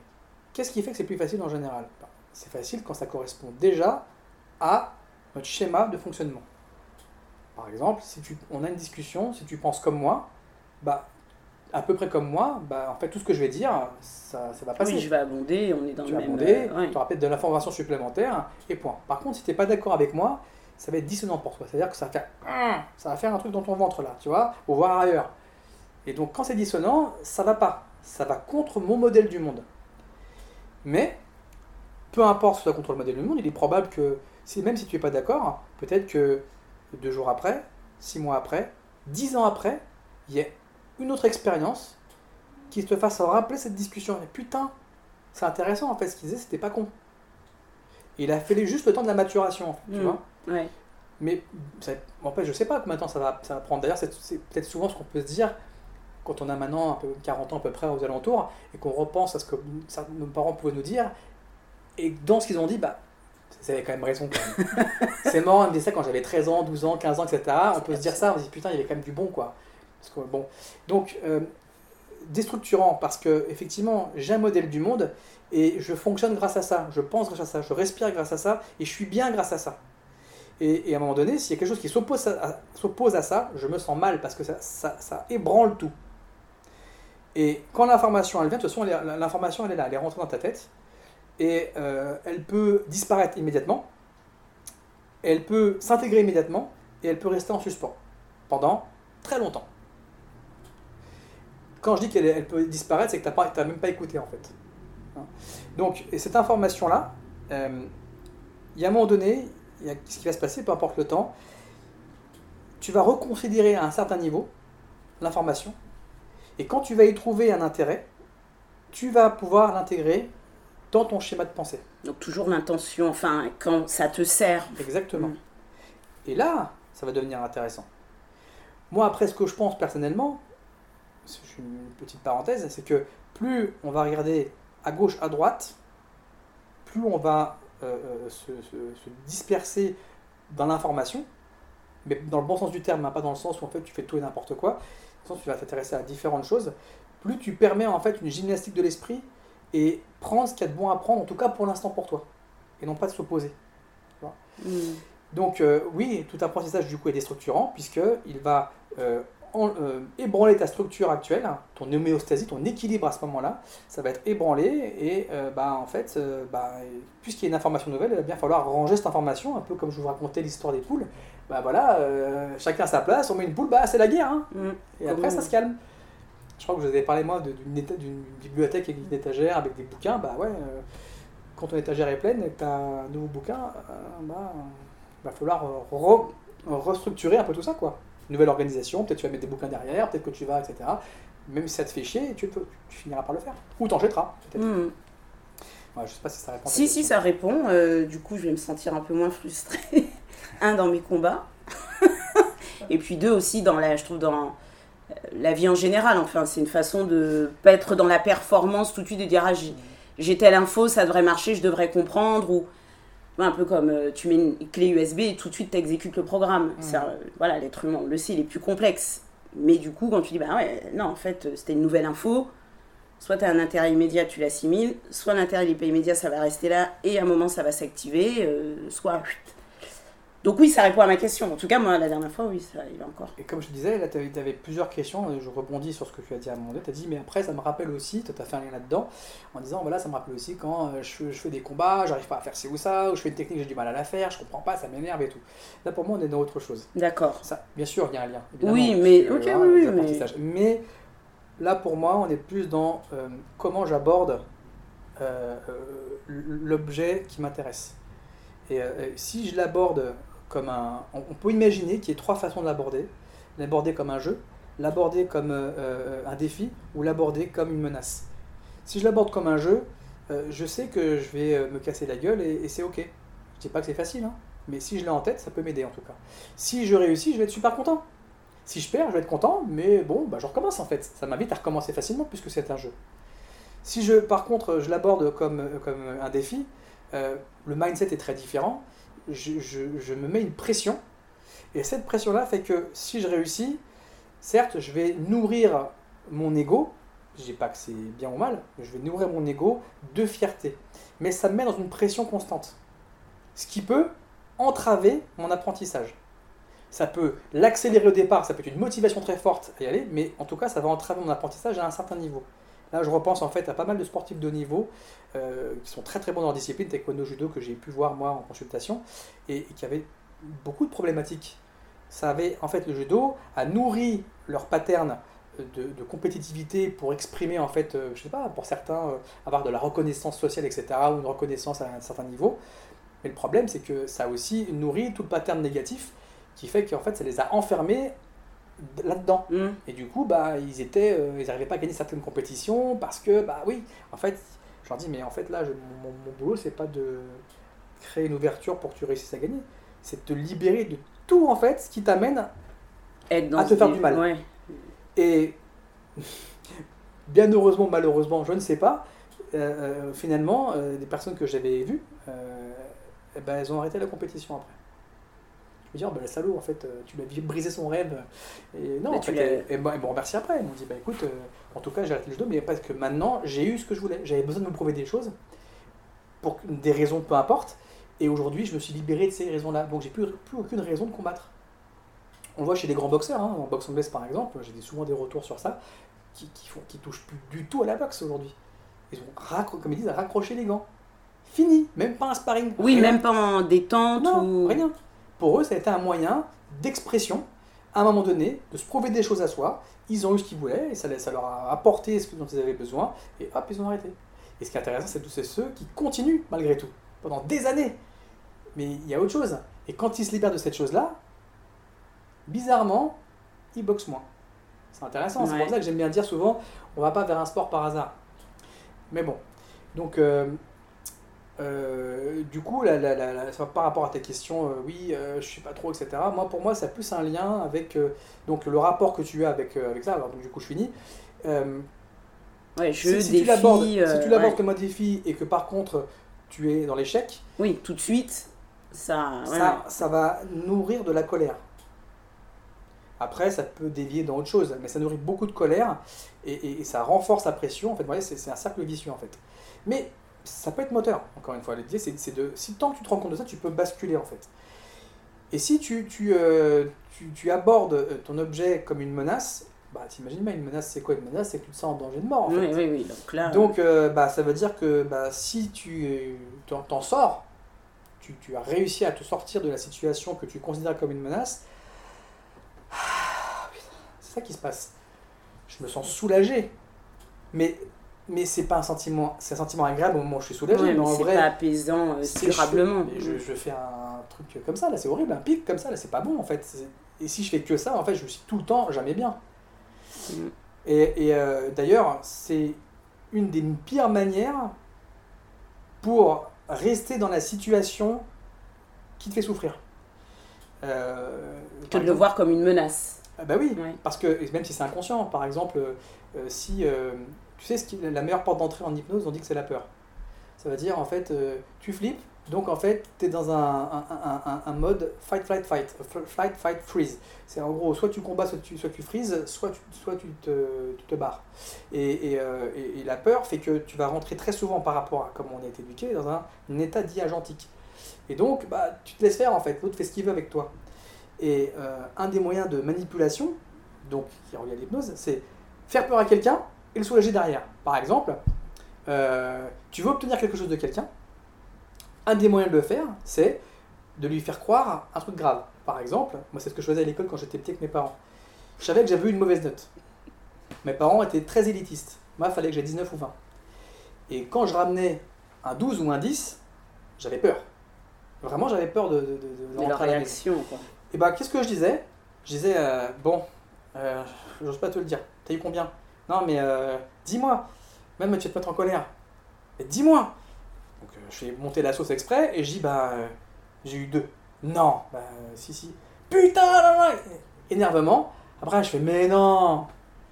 J'ai eu 6. Mais tu te fous de ma gueule C'est comme une mauvaise note Mais non J'ai eu 9. Et finalement, j'arrivais au 12, et le 12, ah, tu me rassures quand même. Donc ça passait. Alors que si j'avais dit 12 direct, ça n'aurait pas passé. Vous voyez, la suggestion, en fait, elle est passée. Vous voyez un peu. En fait, imaginez que si vous réagissez comme ça, avec vos, vos propres, votre propre façon d'aborder l'objet en face de vous, vous vous enfermez en fait dans quelque chose. Mhm. On s'enferme dans, euh, euh, dans le, bah, dans le, en fait de, dans ce mécanisme pervers. C'est un, en fait, c'est un mécanisme pervers en fait. C'est, c'est un mécanisme de, je me fais peur, euh, euh, je vais bien. Je me fais peur, je vais bien. C'est comme les relations toxiques en fait, où les gens disent oui, je suis avec un pervers narcissique ou je suis avec une perverse narcissique, etc. Euh, bah, en fait, bon, on va pas rentrer dans le détail, mais c'est, en gros, c'est ça. C'est qu'est-ce qui se passe dans ces relations-là? Souvent, l'autre, enfin le dit pervers, même si pour moi les, deux sont participatifs là-dedans, le pervers, qu'est-ce qu'il fait? Eh ben, il va quitter très souvent la personne. Il va lui faire peur. Il va lui dire qu'il va, il va, il va le quitter. Donc il met l'autre, en- il met l'autre en flip. Qu'est-ce qu'il fait derrière après Il, est gentil. Ouais, il est gentil. ouais. Donc, qu'est-ce qui se passe Grosse peur, soulagement. Et donc, bah, en fait, tu rentres dans le système, en fait, si tu, tu, tu restes, parce Mhm. que en fait, tu as la suggestion, c'était gentil, je suis gentil. Au moment où je suis soulagé, ah, ça va bien, et en plus, il fait des câlins et tout, ah, t'es foutu. Tu rentres en fait dans un système, ah, t'es foutu, t'es pas foutu, mais Non, ça, mais ça dans très compliqué. système. Voilà.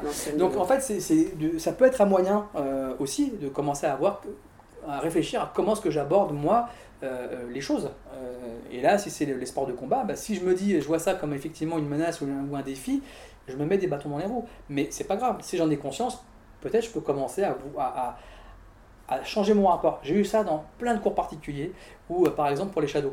Et la plupart des gens n'aiment pas les shadows. Ils détestent les shadows.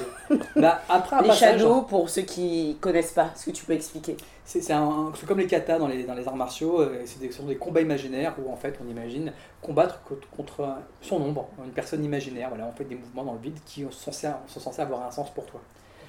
Et il y a beaucoup de gens qui n'aiment pas cet exercice parce qu'ils ne savent pas quoi faire, ou euh, parce qu'ils se sentent ridicules, ou parce qu'ils ont l'impression de ne pas être variés. Bref, il y a plein de, de- de- de- de raisons dif- différentes à cela. Mais ce qui est intéressant, c'est qu'ils se mettent une grosse pression, justement pour les raisons que j'ai évoquées. Et à partir du moment où je leur dis, écoute, euh, je vais pas pouvoir raisonner ça. Ça, ça résonne pas. Par contre, dans les émotions, on va pouvoir le faire. J'ai juste, imagine que ce que tu fais, c'est sympa. Repense à quelque chose que tu fais qui est sympa. N'importe quoi, ça te fait du bien, etc. Maintenant, fais ce, fais ce shadow avec ce mindset-là. Avec un mindset de je m'en bats les couilles ou avec un mindset de je m'amuse. Par exemple, tu peux sourire, exactement, ça j'avais fait faire aussi. Ben, la personne, quand elle fait, son shadow, juste après, bizarrement, elle va plus le shadow de la même manière. Je dis, bah ouais, tu es en train de, en fait, recadrer une perception, tes perceptions, tu es en train de recadrer l'interprétation que tu as d'un événement. Juste par rapport à ton mindset. C'est le principe de la thérapie. Hein. Thérapie, euh, j'ai un mindset, euh, je sais pas moi, où je suis en colère contre, euh, contre un connard qui m'a renversé, enfin qui a failli me renverser, bah euh, ok, très bien. Tu, penses que tu as raison, sinon tu le dirais pas, et tu organises toutes tes pensées et tout ce que tu prends comme information pour confirmer tes pensées. La thérapie, elle va faire quoi? En gros, elle va te dire, ok, bah maintenant, imagine que euh, euh, as rien à foutre. Imagine que ce qui est arrivé, c'est pas grave. Qu'est-ce qui se passe? Comment est-ce que tu vois les choses? Ah bah en fait, euh, bah, je m'en foutrais, je tournerais le dos. En fait, il est déjà en train de construire il est déjà en train de réinterpréter son, ses, ses- ses- ses souvenirs. Hmm. Et bizarrement, ça va mieux. Donc c'est vraiment une question de mindset en fait. Ouais, Tu vois une fois encore. Plus que de encore. savoir, euh, plus que de technique, enfin pas que. En tout cas, l'entrée, elle est pas que tech, elle est pas technique, elle est sur mindset. Exactement. Après, ça veut pas dire qu'on est prêt pour. hein. Des fois, Non, on a non. envie de penser comme ça. Parce qu'on a besoin, pour différentes raisons, de rester dans la colère. Parce que c'est comme ça. C'est une étape, en fait. Mais, mais quand la, la colère dure des années, il y a un problème. C'est qu'en fait, tu tournes en boucle. Normalement, la colère, euh, juste la colère pour la colère, elle est faite quand, à un moment donné, quelqu'un euh, com- commence à rentrer ses dans ta euh. liberté, en Mm. entraver ta liberté, ou à te sentir, toi, en tout cas, offensé euh, pour, ta, pour ta vie ou quoi que ce soit. C'est fait pour se défendre. Après, euh, la colère, elle est très courte. C'est- on a vu en neurosciences qu'une une émotion, elle dure moins de 50 secondes. C'est c'est très court. Tout ce qui est fait que ça va continuer, c'est ce que tu te dis. On peut, on peut appeler ça une auto-hypnose. Je m'auto-suggestionne, putain, mais quel con ou quelle conne, j'en ai marre, non, en plus il m'a fait ça, je me rappelle la dernière fois, et hop, on ressort le dossier, et puis on alimente. Tu vois mais si on s'en tient à l'émotion pure, elle est faite pour une seule raison combattre, Ouais. détruire. C'est fait pour ça, la colère. C'est fait pour. Mais donc, ça veut dire. Et puis elle est courte. Donc, soit j'agis, je cours, je peux très bien courir, ça peut être une manière de- de- d'utiliser mes pulsions. Euh, soit j'observe mon. Ça, c'est bon, il y a une compétence à faire, à, travailler et tout. J'observe mon émotion, ce qui permet de, en fait, laisser l'émotion vivre, et en fait, elle disparaît. À un moment donné. Tu peux après, euh, éventuellement, euh, te recadrer toi, parler avec la personne, et ainsi de suite. Donc, vu que l'émotion elle est courte, ça se passe souvent comme ça. Mais effectivement, il y a des circonstances dans lesquelles c'est purement euh, physiologique. Quand je suis dans un deuil, par exemple, ça protège le cerveau de se mettre en colère. Comme ça, c'est la pro- on va dire c'est la première étape qui te permet de sortir du déni. Parce que la première chose qu'on fait souvent, euh, je vais être très schématique, je, je- perds mon boulot, euh, non mais vas-y, j'ai pas envie d'en parler, ça m'énerve. En fait, t'es pas énervé, t'as pas envie d'en parler. Ou ma nana ou mon mec vient de me quitter, tu vas chercher sans arrêt à négocier. Mais non, tu reviens. T'acceptes pas. En fait, L'autre te dit c'est fini. Quand c'est fini, c'est fini. C'est fini, on va te le dire. C'est terminé. Non, on n'accepte pas, on est dans le déni. Et ça peut durer très longtemps cette phase de déni. C'est ce qui fait qu'il y a des gens qui sont malheureux toute leur vie en fait. hein. Puis après, ils vont passer d'une phase à une autre et revenir dans le déni, etc. Et, dans, la, dans la phase du. euh, dans la phase qui suit derrière, c'est euh, la colère, très souvent. Putain, mais quel con Je savais, de toute façon, je savais bien que c'était un sale mec ou c'était une sale nana. De toute façon, il m'a fait ça et ça, et on va se focaliser sur ça. Ça vous nous fait du bien. On a besoin de passer par là. Ça nous protège, mais c'est la première étape de l'acceptation en vérité, la tolérance. C'est la tolérance en fait, ça. C'est, c'est- je tolère. C'est pas positif la tolérance. Hein. La tolérance, c'est. Je, je- Oui, je tolère un comportement que je n'apprécie pas. Voilà. Mm. Mais voilà, ça me permet de, d'avoir en plus de récupérer, euh, de me renarcissiser un peu, de récupérer un peu de sentiment de pouvoir. Et après, je bascule dans une autre phase dans laquelle j'ai moins d'émotions. Et je me dis, bon, j'ai pas encore accepté, mais j'autorise à ce qu'on puisse en parler, par exemple, à parler d'elle. Jusqu'à ce qu'à un moment donné, j'en ai plus rien à foutre et on, accepte, on parle d'acceptation. Mais en fait, ces étapes-là, parce qu'on parlait d'émotions, elles font partie du cheminement. Ça veut dire que c'est pour ça qu'on parle beaucoup de la connaissance de soi, etc., dans les arts martiaux, dans la self-défense. Parce que, à un moment donné, tu apprends comment tu fonctionnes et tu sais différencier aussi ce qui est de l'ordre du temps dont tu as besoin ou ce qui est de l'ordre juste d'une autosuggestion que tu te fais par ego. Tu vois? Alors ça, ça, peut prendre beaucoup de temps. Hein. C'est, pas, enfin, pour certains, c'est peut-être rapide, je ne sais pas. Mais ça en fait partie. C'est pour ça que, de mon point de vue, là je vous ai parlé de violence sociale à sociale, ce qui serait aussi à mettre en perspective en plus, c'est justement tout l'aspect émotionnel. L'aspect émotionnel, déjà, bah, pour te connaître, comment tu réagis, de, de- de, par exemple euh, savoir dans quelle catégorie tu te mettrais si, tu, si par exemple on te disait, bah voilà, euh, imagine, euh, imagine le monde est, est séparé en trois, parce que toutes les cartes de l'esprit sont fausses, hein, c'est c'est une manière de pouvoir euh, comprendre le monde. Imagine que ça se sépare en trois, qu'il y ait des instinctifs, des mentaux et des... et des, euh, voilà, t'es où? Mm. Imagine que le monde se sépare en adulte, enfant, parent. Tu te mets où? Ah ok, mais c'est vrai que tu te mets pas ça tout le temps. Ok, mais dans quelle, dans quelle euh, situation tu, tu- tu te retrouves en tant qu'enfant? Et voilà, tu apprends à te connaître. Alors bien sûr, l'idéal pour ça, c'est la psychothérapie, c'est de s'intéresser au développement personnel, c'est de faire peut-être de la méditation. Évidemment, on n'a pas forcément tous envie d'en faire. Mais ça peut être aussi un moyen. Il faut savoir que dans les, dans les arts martiaux, où les maîtres euh, enseignaient euh, bah, l'ensemble, bah, ça, faisait, ça en faisait partie tout ça. Euh, je dis pas que c'était aussi élaboré que dans des spécialisations de ceux qui s'intéressent que à la violence, ceux qui s'intéressent que à la cette défense euh, Non, technique. Voilà. évidemment. Mais c'était un truc global. comme ça, oui. Donc, et s'occuper des émotions, c'est aussi de se rendre compte que bah, finalement, j'ai aussi le droit d'être qui je suis. Et je crois que j'en avais parlé dans une vidéo de ça en disant bah ouais, si je suis quelqu'un qui suis peureux, il, faut, il, il faut que je, il faut que j'apprenne à gérer ça et d'accepter que je suis quelqu'un de peureux. Ça ne veut pas dire que je vais être impuissant. Ça veut dire que je vais utiliser les armes de quelqu'un qui est peureux. Si tu as envie, c'est que, ça t'a réussi jusqu'à aujourd'hui. Courir, c'est bien. Il y en a qui courent pas, ils vont mourir en Oui, mais courant pas. clairement, Hein moi je fais de la self-défense féministe. J'espère que ça c'est un autre sujet, mais effectivement, enfin dans ces cours-là, elles nous disent la fuite est une technique, enfin une façon de se sauver qui est sous-valorisée socialement. Or, Mhm. c'est une technique et elle est aussi valable que les autres. Et si elle vous maintient en vie et que vous savez que c'est celle qui est la plus accessible pour vous, utilisez-la. Ne vous dites pas ah ouais non c'est pas bien la fuite, hein, parce que entre ta vie, ce que tu es et ce que tu peux, au bout d'un moment, faut prendre la solution qui est la plus efficace. Et c'est vrai que moi, ça m'avait un peu changé la vie, quoi. hein, euh, Ouais, ouais. qu'elle, qu'elle dit ça, mais c'est en lien avec euh, ce que tu dis sur connaissez-vous. Euh, et puis je me souviens, tu avais dit, quand, par rapport à ça, tu avais dit une phrase, je sais plus si tu te connais. Alors peut-être si tu te connais pas, comment tu peux savoir qui tu es pour ça, ça te dit rien de cette phrase? Euh, Peut-être. Ouais, j'aime bien la fille qui te balance un truc, tu te souviens pas en fait, tu n'es pas dans ma tête. Tu avais dit si je, si je, si je ne. C'était l'histoire d'un lionceau. euh, le lionceau, il se prend pour un autre animal. Ah oui. Et, euh, et du coup, tu avais utilisé une phrase que je trouvais intéressante parce qu'elle ouais, fait un peu écho à la phrase, je crois, socratique, ou, euh, pardon, nietzschéenne, connais-toi toi-même, enfin, je sais plus quel philosophe dit ça, Mhm. Honte à moi.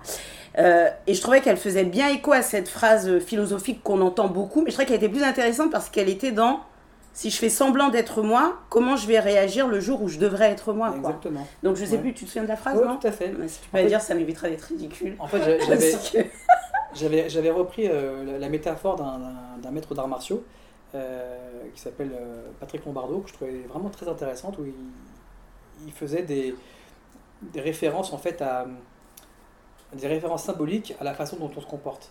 Il disait voilà, imagine que euh, euh, tu, es, euh, tu es singe, ou tu es un rat, ou tu es un lion, etc.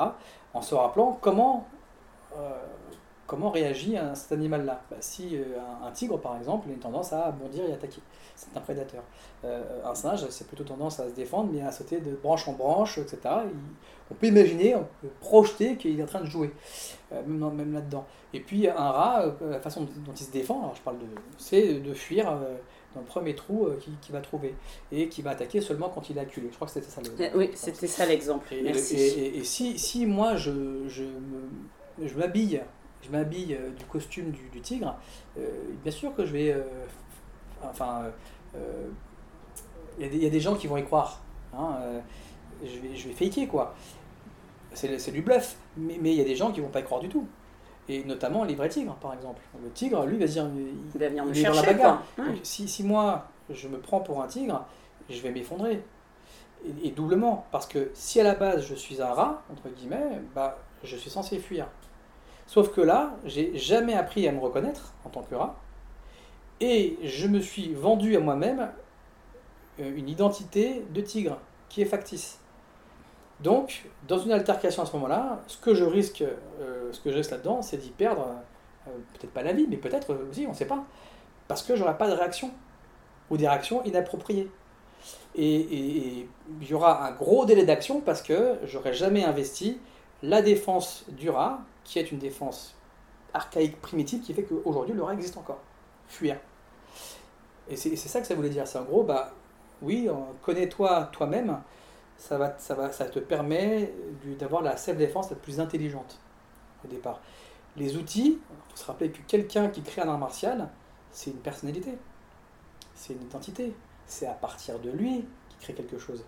C'est pas adaptable forcément à tout le monde. Maintenant, le système du Krav Maga, c'est vrai que c'est un système qui est assez ouvert, mais on l'a bien vu, ça reste quand même porté sur un certain mindset. Ça ne veut pas dire qu'il faut rejeter, ça veut dire en gros, je peux être un rat reconnu comme un rat par moi-même et apprendre des techniques de tigre pour améliorer, euh, par exemple, ma défense quand je suis acculé et que je vais attaquer. C'est ça que ça voulait dire. Hmm. Donc là, tu disais, je, je rebondir sur ce que tu disais juste avant, parce que, juste avant, parce que je trouve ça très intéressant, tu disais, euh, c'est sous-valoriser euh, Oui, la, la fuite. la fuite. Et, et- et la seule manière pour moi de revaloriser ça, c'est de prendre conscience de ce que représente la violence sociale. Qu'elle est faite. Hmm. Pour ça, te faire part de la face. Pour justement te dévaloriser. Ça sert à ça. Parce qu'on est en train de se Oui. positionner dans la hiérarchie entre nous. Mm. Et quand tu as accepté ça, eh ben, tu peux l'éviter. Maintenant, personne te demande de le faire. Non, bien sûr. Si Mais- tu as envie de te battre pour, tu le fais. Oui, tu peux, mais une fois que tu sais dans quel jeu tu joues, tu choisis de jouer ou de pas jouer. Exactement. Et, et- et, euh, donc du coup, là, euh, c'est sous-valorisé dans la société, donc pour ces raisons-là, donc de hiérarchie. Et, euh, intéressons-nous alors à ce moment-là euh, aux solutions, parce que c'est les solutions qui nous intéressent. Et ben, les solutions sont, dans regarde la, réalité telle qu'elle est. Regarde ce qui se passe. C'est devant ta gueule. Je sais que c'est pas facile, tu été habitué à voir avec un filtre. En fait, tu regardes avec des lunettes, euh, tu sais, avec des, des- des trous, tu vois pas très bien. En bas, tu vas enlever tes lunettes de temps en temps pour dire Ah oh là je peux pas. Oh là putain, je peux pas. Mais petit à petit, tu vas commencer à regarder comment, c'est.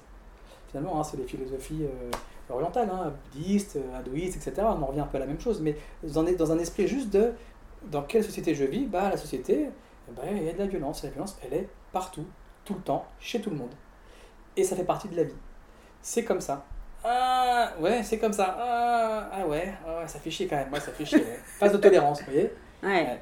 Non, Donc, non, non, et puis après, ben si, si, si. bah, voilà, après, ça dépend comment, euh, comment ça gère. Moi, j'ai eu, la- eu la chance, en fait, d'avoir fait du Krav Maga très tôt dans ma vie. J'avais 18 ans. Et j'ai eu la chance d'avoir rencontré ce, prof, Harik. Et donc, j'ai assez rapidement développé euh, des compétences sociales dans les phases de violence, de violence sociale, justement, pour éviter les embrouilles. Et c'est ce que je raconte très souvent à mes élèves.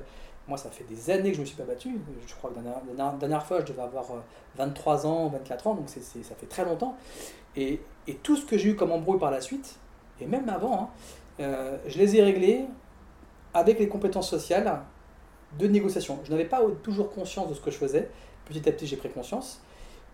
Et en fait, ben, j'ai des histoires mais, mais, formidables qui paraissent incroyables d'un point de vue extérieur, qui pourraient même paraître mythos, tellement c'est incroyable. Pour vous en raconter deux euh, qui, sont drôles. euh, la première, c'est que je devais avoir 17 ans et puis j'étais parti chercher le pain et je savais que je n'aimais pas chercher le pain parce que je vivais dans une cité, etc. Et, et j'avais pas envie de me sentir mal à l'aise pour rencontrer des mecs et tout. Et à manque de bol, je cours chercher le pain et je, je cours dans le groupe. En fait, j'étais en plein milieu quoi. Genre, ah, putain, alors je vais chercher mon pain. Je suis putain, le bol que j'ai eu, moi. Bonjour. Je ressors avec mon pain et puis euh, sur le chemin de la- du retour, en fait, il n'y avait qu'une rue. C'était simple. À, à gauche, il y avait le cimetière, à droite, il y avait les lascars. Voilà.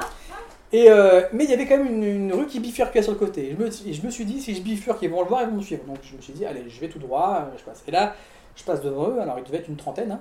et puis euh, j'arrive au bout, euh, au bout du bout, et là, le dernier mec qui vient me voir, c'était un petit jeune, je il devait avoir 12-13 ans, tu vois.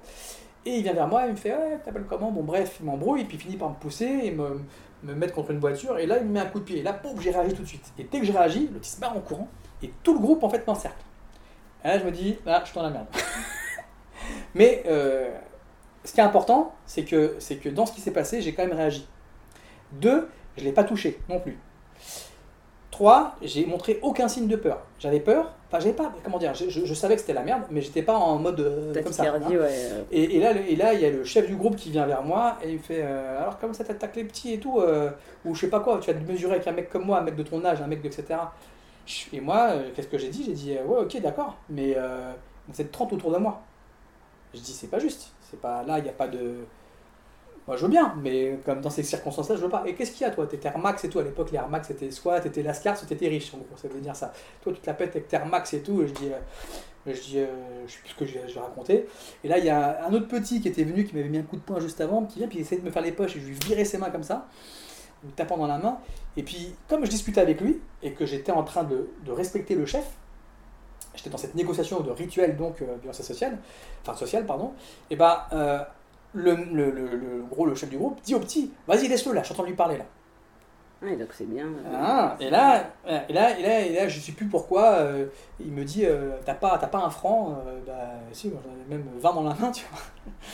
Et puis je fais, si, si, j'ai un franc, et puis je lui dis, je lui dis tiens, je lui file le, je lui file. Donc là, vous voyez, triade, encore une fois. Ouais, la ressource. Il a pris la ressource, qui était une ressource en fait de domination, qui était suffisante à ce moment-là, parce que j'avais montré que j'avais pas peur.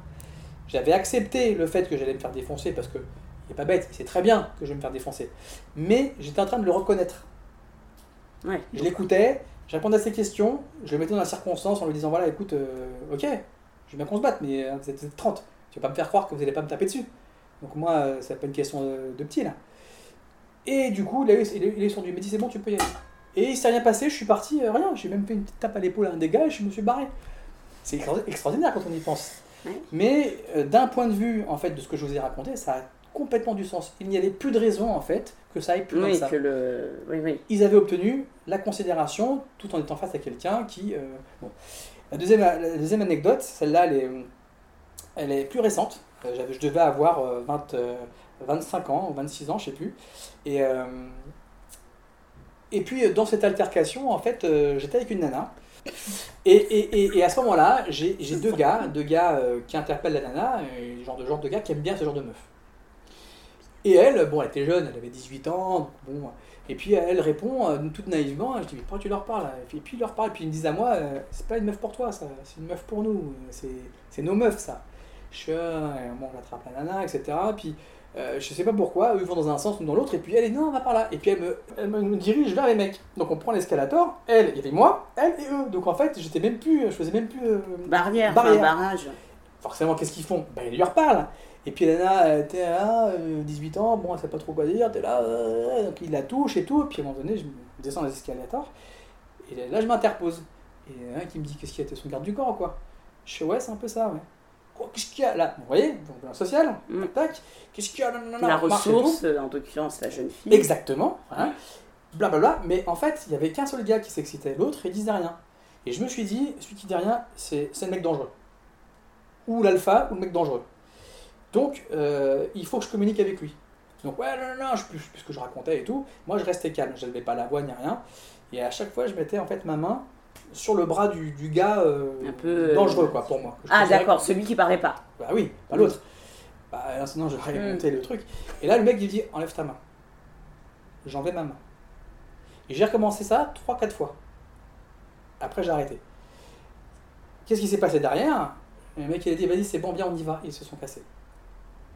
On peut se dire mais qu'est-ce qui s'est passé? Pourquoi il m'a pas, C'est parce que tu l'as reconnu euh, dans le. Je lui ai donné son statut de Hmm. dominant.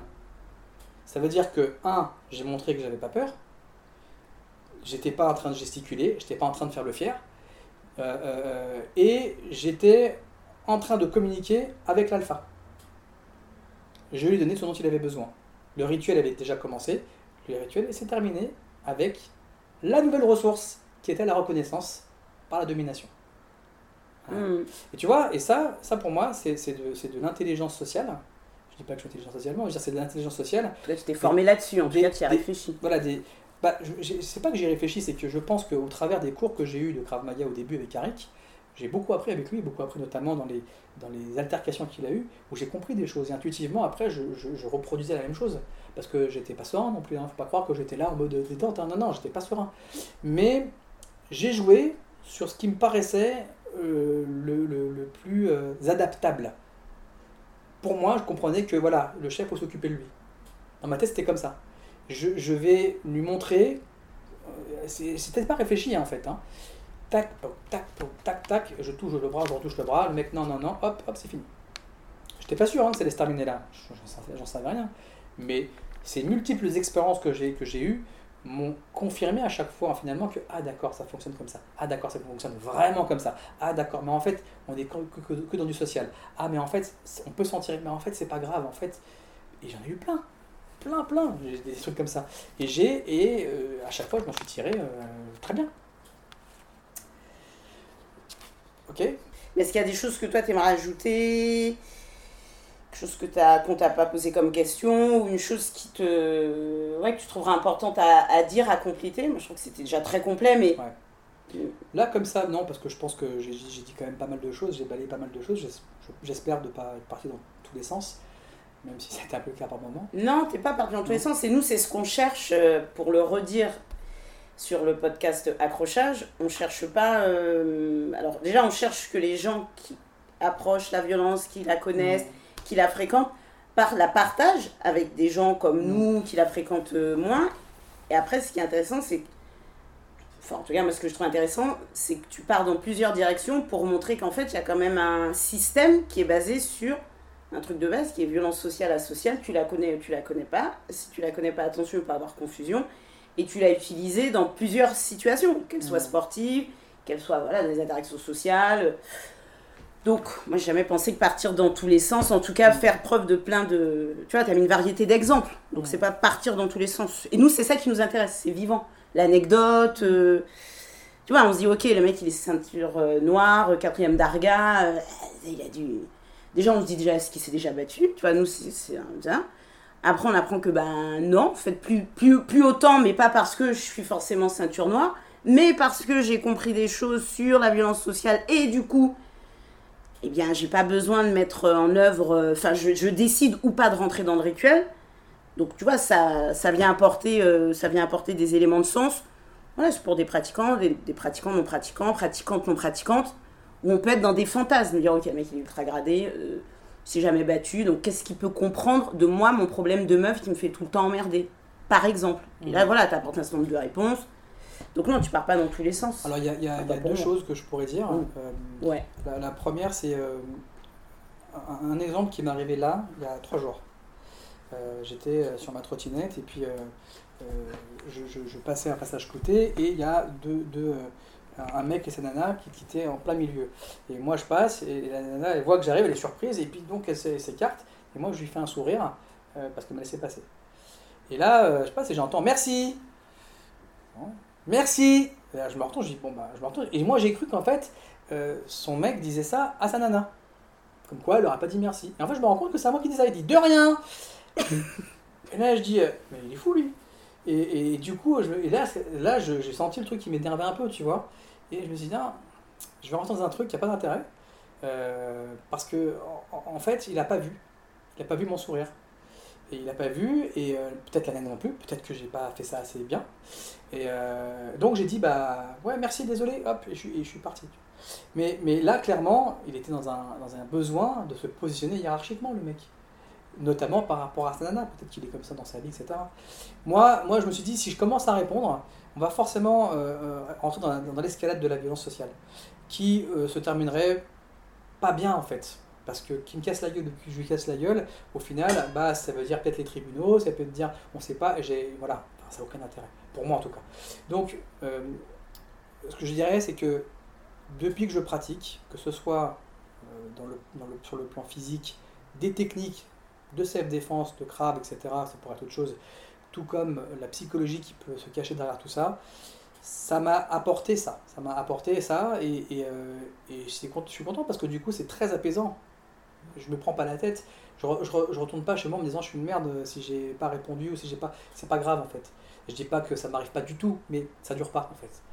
Donc, euh, et je sais qu'aussi sur le plan euh, de, violence peut-être plus difficile, ça peut être aidant parce que si je commence à prendre conscience qu'il y a, des, y a des situations dans lesquelles je suis vraiment impuissant, que c'est comme ça en fait, et que si j'ai conscience aussi que la violence, elle fait partie de mon monde, que je l'intègre dans mon modèle du monde, alors le choc va être beaucoup moins grand. Ça veut dire la rupture de la réalité va être beaucoup plus faible. Et, et- faut, enfin, les traumatismes euh, naissent notamment, surtout quand ils sont sur des stress post-traumatiques comme ça, sur une agression, quelqu'un qui se fait taper dessus, etc., naissent beaucoup de ça. Beaucoup du fait que mais je comprends pas, le fameux pourquoi il m'a cassé la gueule, je comprends pas, on, m'a appris toute la vie à, à pas taper quelqu'un, faut pas taper quelqu'un, même si on se le dit pas. C'est, ça s'est conditionné en nous. Et surtout si on vit dans un monde dit de bisounours, c'est-à-dire où ça n'est jamais arrivé. Il suffit d'une fois pour traumatiser toute une vie. Donc, si on, et on revient aux mêmes choses, si on s'intéresse, on s'investit un tout petit peu là-dedans, tout comme on le fait pour les différentes assurances qu'on prend pour notre vie, et qu'on qu'on intègre la violence là-dedans en disant voilà, je fais la cette défense et je m'y intéresse, etc., on va euh, limiter beaucoup de choses. Bien sûr, ce que je propose, ça reste limité à un champ très précis. C'est un champ juste de l'action pragmatique immédiate. Mais il y a plein d'informations qui vont être utiles, des informations historiennes, sociologiques. Moi, je pense par exemple à un modèle qui s'appelle la spirale dynamique, qui explique extrêmement bien ça, qui, qui fait pour comprendre que si je comprends euh, la culture des autres, c'est beaucoup plus facile pour moi de m'adapter. C'est une stratégie d'ailleurs par similarité. Moi, ça m'est arrivé une fois d'ailleurs, je devais avoir euh, 20 ans, et euh, et il y a un mec comme ça, il m'interpelle dans la rue pour me demander une cigarette. Alors, le mec était euh, euh, d'origine maghrébine avec un peu un accent racaille et tout. Et, et, moi, euh, bah, en fait, j'ai parlé comme lui. J'ai dit euh, Vas-y, frère, tu sais quoi eh, euh, J'ai rien sur WAM, je suis dégoûté, la cherche partout. Ah, Vas-y, y a pas de problème, frère, vas-y, ciao. Similarité, il m'a pas emmerdé parce que on se sent menacé par la différence, on se sent menacé par les gens qui sont pas du groupe, pas de ton groupe ethnique, social, etc., etc., etc. Et on a beaucoup de mal dans le même sens, hein, on a beaucoup de mal à attaquer quelqu'un qui est comme toi. Donc, s'intéresser à la culture, à l'histoire, bah, ça donne des outils. Ce sont des outils en fait. Et, euh, et, c'est la meilleure chose que je peux, moi en tout cas, proposer à mes élèves en cours, c'est de leur véhiculer ce que je peux. Parce qu'en une heure et demie de temps, on n'a pas beaucoup de temps pour parler. puis les gens, des fois, ils viennent pas pour ça, même si voilà, tu ne fais pas ton cours. Euh, c'est ça. Euh, j'essaie de faire, je, ça passe par les podcasts, etc. Maintenant, je suis pas le seul à faire ça. Il y a des gens qui font des podcasts peut-être même mieux élaborés, plus, plus intelligents, plus profonds, je ne sais pas, ou plus simples aussi pour, pour, pour y accéder. Il y, a, il y, a, de quoi faire, on peut trouver. Euh, mais mais euh, dans tous les cas, il y a vraiment moyen de pouvoir s'apaiser de tout ça. Hmm. Quel que soit le biais, quel que soit le bout par lequel on le prend, Hein, alors tu me parlais de ouais, je suis frustré, c'est un, bout, euh, c'est en lien avec des frustrations, avec peut-être des idées de performance, comme tu disais, ça peut être autre chose, une, intégration de la violence, parce que les frustrations, tu peux les vivre euh, dans un sport de combat. Tu cherches pas forcément à être dans cette défense, à te défendre. Et juste, tu es là frustré à te dire, j'arrive pas à mettre les coups, par exemple. Bah, tu apprends la patience, tu apprends aussi à voir que bah, euh, peut-être bah, il va falloir être un peu plus vigilant dans ta façon de t'entraîner. Peut-être que justement, tu n'es pas assez attentionné dans ce que tu fais. Parce que si je répète un geste 50 fois, c'est qu'il y, a un, truc. Il y a un truc qui manque. Mm. C'est pas que physique, ça peut l'être, mais c'est pas que physique. Il y, a forcément autre chose. Mm. Euh, ben c'est comme ça. Ça prend du temps, et, même si des, fois il y a des changements qui peuvent se faire radicalement en un claquement de doigts, bah, c'est pas la majorité des changements. Hein. C'est, ça se passe pas comme ça. Euh, ça, c'est la première chose que je voulais dire. Euh, la deuxième chose que je voulais dire, c'est que il y a des situations en fait qui, qui sont des, des, des violences euh, qui, sont des, faits divers, mais euh, euh, show business. Et on ne sait pas trop comment cataloguer. par exemple, il y a une histoire qui, est celle de Nancy Kerrigan, qui est une, patineuse artistique, euh, doit connaître, qui, a s'était fait agresser et en fait, à l'époque, elle s'était fait, casser le genou. Et, à l'époque, elle était en concurrence avec euh, Harding, je suis son Tania, je crois Harding, quelque chose comme ça. Et en fait, euh, l'histoire raconte que Tania Harding avait embauché son mari, qui était aussi son coach, pour, aller lui péter le genou pour pas qu'elle puisse participer en fait au, à, la compétition. Et, il pensait en fait détruire le genou totalement. Et ce qui est intéressant, c'est que on est clairement dans une violence asociale, là, puisqu'il y a une volonté de destruction de la personne, même si c'est pas pour la tuer, c'est quand même une destruction euh, corporelle. Et, la réaction qu'a eu euh, à ce moment-là euh, Nancy Kerrigan, c'est la même que le jeune homme dont je vous ai parlé tout à l'heure. Pourquoi? Pourquoi? Pourquoi? Et c'est là qu'on voit en fait la non-intégration de la violence. Qu'elle fait pas partie du monde, quoi. Non, c'est à la télé. Pourquoi moi? Pourquoi maintenant? J'ai une compétition, qu'est-ce que j'ai fait pour mériter ça? Je suis, je, suis, je suis de bonne famille, j'ai des bons amis, j'ai une bonne situation. Vous voyez ce que je veux dire? Oui, je paye mes impôts, je suis une bonne citoyenne. Exactement. tu dois, vous devez jouer le jeu. Cette... Voilà. Et ben, c'est, on doit apprendre à sortir de ça en fait. On doit apprendre à observer ses comportements à l'extérieur et observer quand ça nous, peut-être ça nous arrive aussi, et les observer pour se dire mais qu'est-ce que, qu'est-ce que, est-ce que, c'est, est-ce que ça marche ça en fait? Non, ça marche pas. Si, si, si j'intègre ça, qu'est-ce qui se passe? Il se passe que je, j'intègre dans mon modèle du monde qu'il existe des prédateurs, j'intègre dans mon modèle du monde comment fonctionne un prédateur, et du coup, j'intègre dans mon modèle du monde les solutions euh, possibles à ça. Sachant que le prédateur, qu'est-ce qu'il fait? Il t'isole. Il vient à toi pour te. Quand il vient à toi et qu'il te parle, c'est pas pour communiquer avec toi, mais c'est pour savoir si tu veux communiquer avec lui, ce qui est très différent, parce que ça veut dire que si tu communiques avec lui, pour lui, ça veut dire que tu ne l'as pas repéré. Et donc, il peut continuer ce qu'il est en train de faire. Et, euh, euh, donc, du coup, bah, casser ce modèle-là. Et, petit exemple sur ça, j'ai un jour un mec comme, enfin, même deux fois, ça m'est arrivé, j'ai un mec comme ça qui, euh, qui m'arrête dans la rue, il devait être pareil très tard, et euh, je crois que je revenais de chez ma nana, être puis dans le quartier d'elle, et à l'époque où elle, c'était pas comme aujourd'hui, c'était quand même beaucoup plus, euh, beaucoup plus craignos. Et, mais bon, et le, le, mec m'arrête, il, il, me tend la main, il me dit salut. Et donc moi, tac, par réflexe, je lui tends la main, et il me dit bonjour, il me garde ma main comme ça, il me dit ouais, voilà, faut que tu parles avec moi là, j'ai eu, il me s'est fait agresser, le mec hyper agressif et tout. Et moi, je me dis, bon, putain, mais qu'est-ce que j'ai fait? Pourquoi je lui ai filé ma main? Merde. Donc déjà, j'ai enclenché euh, la communication. Et je pouvais croire que c'était rituel. Je pouvais croire que c'était social. Mais il y avait quelque chose chez moi qui me disait, lui, je le sens pas. C'est pas, c'est, pas, pas une façon habituelle de faire. C'est une anomalie. Et dans la self-défense, on doit enseigner à repérer les anomalies. Anomalie ne veut pas dire qu'il y a un problème. C'est qu'il y a des choses qui se passent habituellement, et tout à coup, il y a un truc qui se passe qui n'est pas habituel. C'est une anomalie.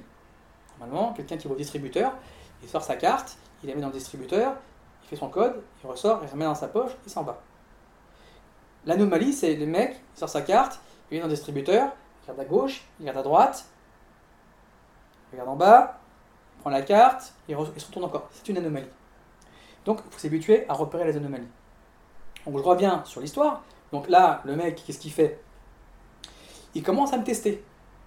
Donc, évaluation de sa proie. Parce que il veut être sûr que ce soit facile. Il veut évaluer ma capacité euh, à euh, combattre. À savoir si j'ai des aptitudes de combat. Évaluer si j'ai des aptitudes euh, sociales, c'est-à-dire de si je connais déjà la violence et donc que je ne peux pas me faire avoir. Donc il va tester tout ça. Et c'est ce qu'il a fait. Il commence à dire Ouais, moi là, j'ai mis un mec, j'ai mis un coup comme ça là. Il fait un gros geste pour m'impressionner. Il parle fort, il essaie d'intimider par justement des grognements, etc. En, mettant des, en ayant des gestes très violents. Et moi, ce que j'ai fait, j'ai mis la main sur le dos, calme. Je fais, détends et tout, qu'est-ce qui s'est passé? T'as voulu lui casser la gueule Là, je sais pas quoi, ok, d'accord. On continue à marcher. Et là, un mec il dit, ouais, puis moi je fais de la boxe taille et tout. Je dis, hein, euh, ouais, et tout, euh, bah, je connais bien la boxe taille et tout. Euh, J'en fais aussi. Oh, tu fais de la boxe taille? Je dis, ouais, ouais. Enfin bon, puis maintenant, parce que maintenant, je fais du kickboxing. Qu'est-ce qu'il y a? C'est trop violent, c'est ça? Encore un test. Ça va dire, en gros, hey, peut-être que t'es pas si violent que ça. Tu vas me le dire tout de suite, en fait. Je dis, non, non, attends, attends. Au contraire, j'adore la violence. Je kiffe et tout la boxe. Mais c'est juste que voilà, mon club a fermé, donc j'ai dû aller au kickboxing et tout. Ah ouais, non, non. Donc, et là, il commence à m'isoler, parce qu'il me dit, accompagne-moi. Donc, il m'isolait. On arrive au bout de la rue. Et euh, c'est là où il y a. Euh, euh la rue, euh, juste avant la rue aux ours, je sais pas si vous voyez euh, au Hall, il y a une, boîte de nuit qui s'appelle le Dépôt euh, là, puis oui, d'accord, hein. Et donc après, il y a, après on tourne. Et là, on arrive au bout de la rue, et là il fait Ah, mais le kickboxing, c'est ça là Il met un low kick, mais gentiment, pas, pas gentiment, enfin, pas toutes ses forces en tout cas. Et moi, comme j'étais détente, j'ai juste levé mon pied et il s'est cassé la gueule. Il est tombé par terre. Le gros choc pour lui, c'est-à-dire que là, il se dit Oula En gros, c'est euh, merde, ça va pas être facile quoi. Et, et, euh, et, moi je le regarde comme ça, je dis ça va Allez, relève-toi. Sauf que lui il se dit attends, je comprends pas. En gros, c'est ça, on peut imaginer la scène. Il se dit attends, je comprends pas. Je suis censé pas être repéré. Il est dans un système social avec moi puisqu'il me parle, puisqu'il répond à mes questions, puisqu'il m'accompagne. Et pourtant, il est détente. Il me montre qu'il a des, aptitudes combatives, euh, des aptitudes sociales. Hmm, Viens, viens, on va par là-bas. Donc il m'éloigne encore plus. Voilà, rue, noire, rien. Et là, il recommence. Il me, il me commence à faire ouais, tac, tac, etc. Moi, je reste détente et tout. Et là, il commence à me faire les poches. Il commence à faire ça. Je fais, qu'est-ce que tu fais là? Ouais, t'as un portable et tout. Je fais, enlève tes mains et tout. Vas-y, accompagne-moi la cabine téléphonique. Faut que j'appelle euh, hôtel pays et tout. Euh. Je dis, voilà, qu'est-ce qu'il me fait là et tout. Et le problème, c'est que j'étais quand même engagé. Le problème, c'est qu'on on a naturellement, intrinsèquement, une aversion à la, à, à la perte euh, dans l'engagement. Et c'est très difficile de s'en sortir. Enfin, ça peut être difficile. Et donc, du coup, je suis dire comment je vais me sortir de ça maintenant là? Et là, on arrive au bout de la cabine téléphonique et je me dis, si j'arrive au bout, je suis baisé. En fait, il aura gagné et là, s'il est violent, il va me démonter. Parce qu'en fait, depuis le début, en fait, il fait que ça. Et au moment où on arrive dans la cabine devant la cabine téléphonique, je me retourne, je pointe mon doigt vers lui, je dis maintenant ça suffit. le mec, il s'est barré en courant. Quand tu racontes cette histoire, les gens disent mais pourquoi il est pas en courant? C'est bizarre, c'est finito presque. Non, parce que en fait, à ce moment-là, je lui indiquais que maintenant j'ai affirmé ma position, c'est-à-dire que petit à petit j'ai déstructuré en fait tout ce qu'il pouvait croire, et là je lui, je lui ai montré qu'en fait ça allait être très compliqué. Il s'est barré. Il a peut-être dit l'avantage, mais dans l'esprit d'un prédateur. Oui, comme il veut que ce soit facile. Exactement.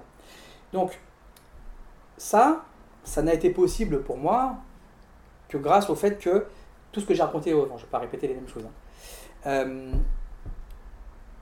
donc là, on est, on est dans une situation qui, qui, qui paraît être une situation sociale et qui en fait est une situation purement de violence asociale.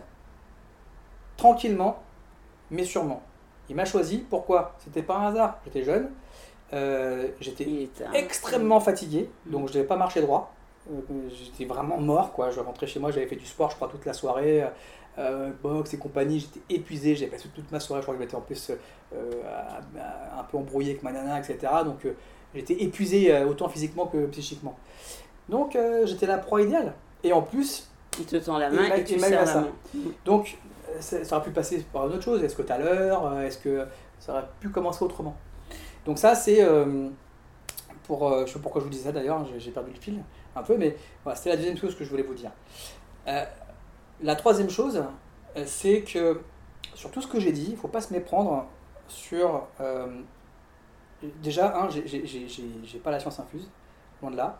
Je, sais que c'est qu'un modèle de réflexion. et faut pas se méprendre quand je parle des self-défense. Quand je dis les, je fais une généralisation. J'ai conscience que je généralise et qu'il y a plein de gens qui travaillent très bien et peut-être 100 fois mieux que ce que j'ai pu évoquer. faut pas se méprendre non plus sur le Krav Maga parce que c'est une super discipline qui peut apporter beaucoup de choses. En revanche, mon propos, c'est de, de prendre conscience de ce que l'on veut. Si je recherche une self-défense qui prend en compte le pré-conflit et non pas l'opposition, qui prend en compte mes peurs,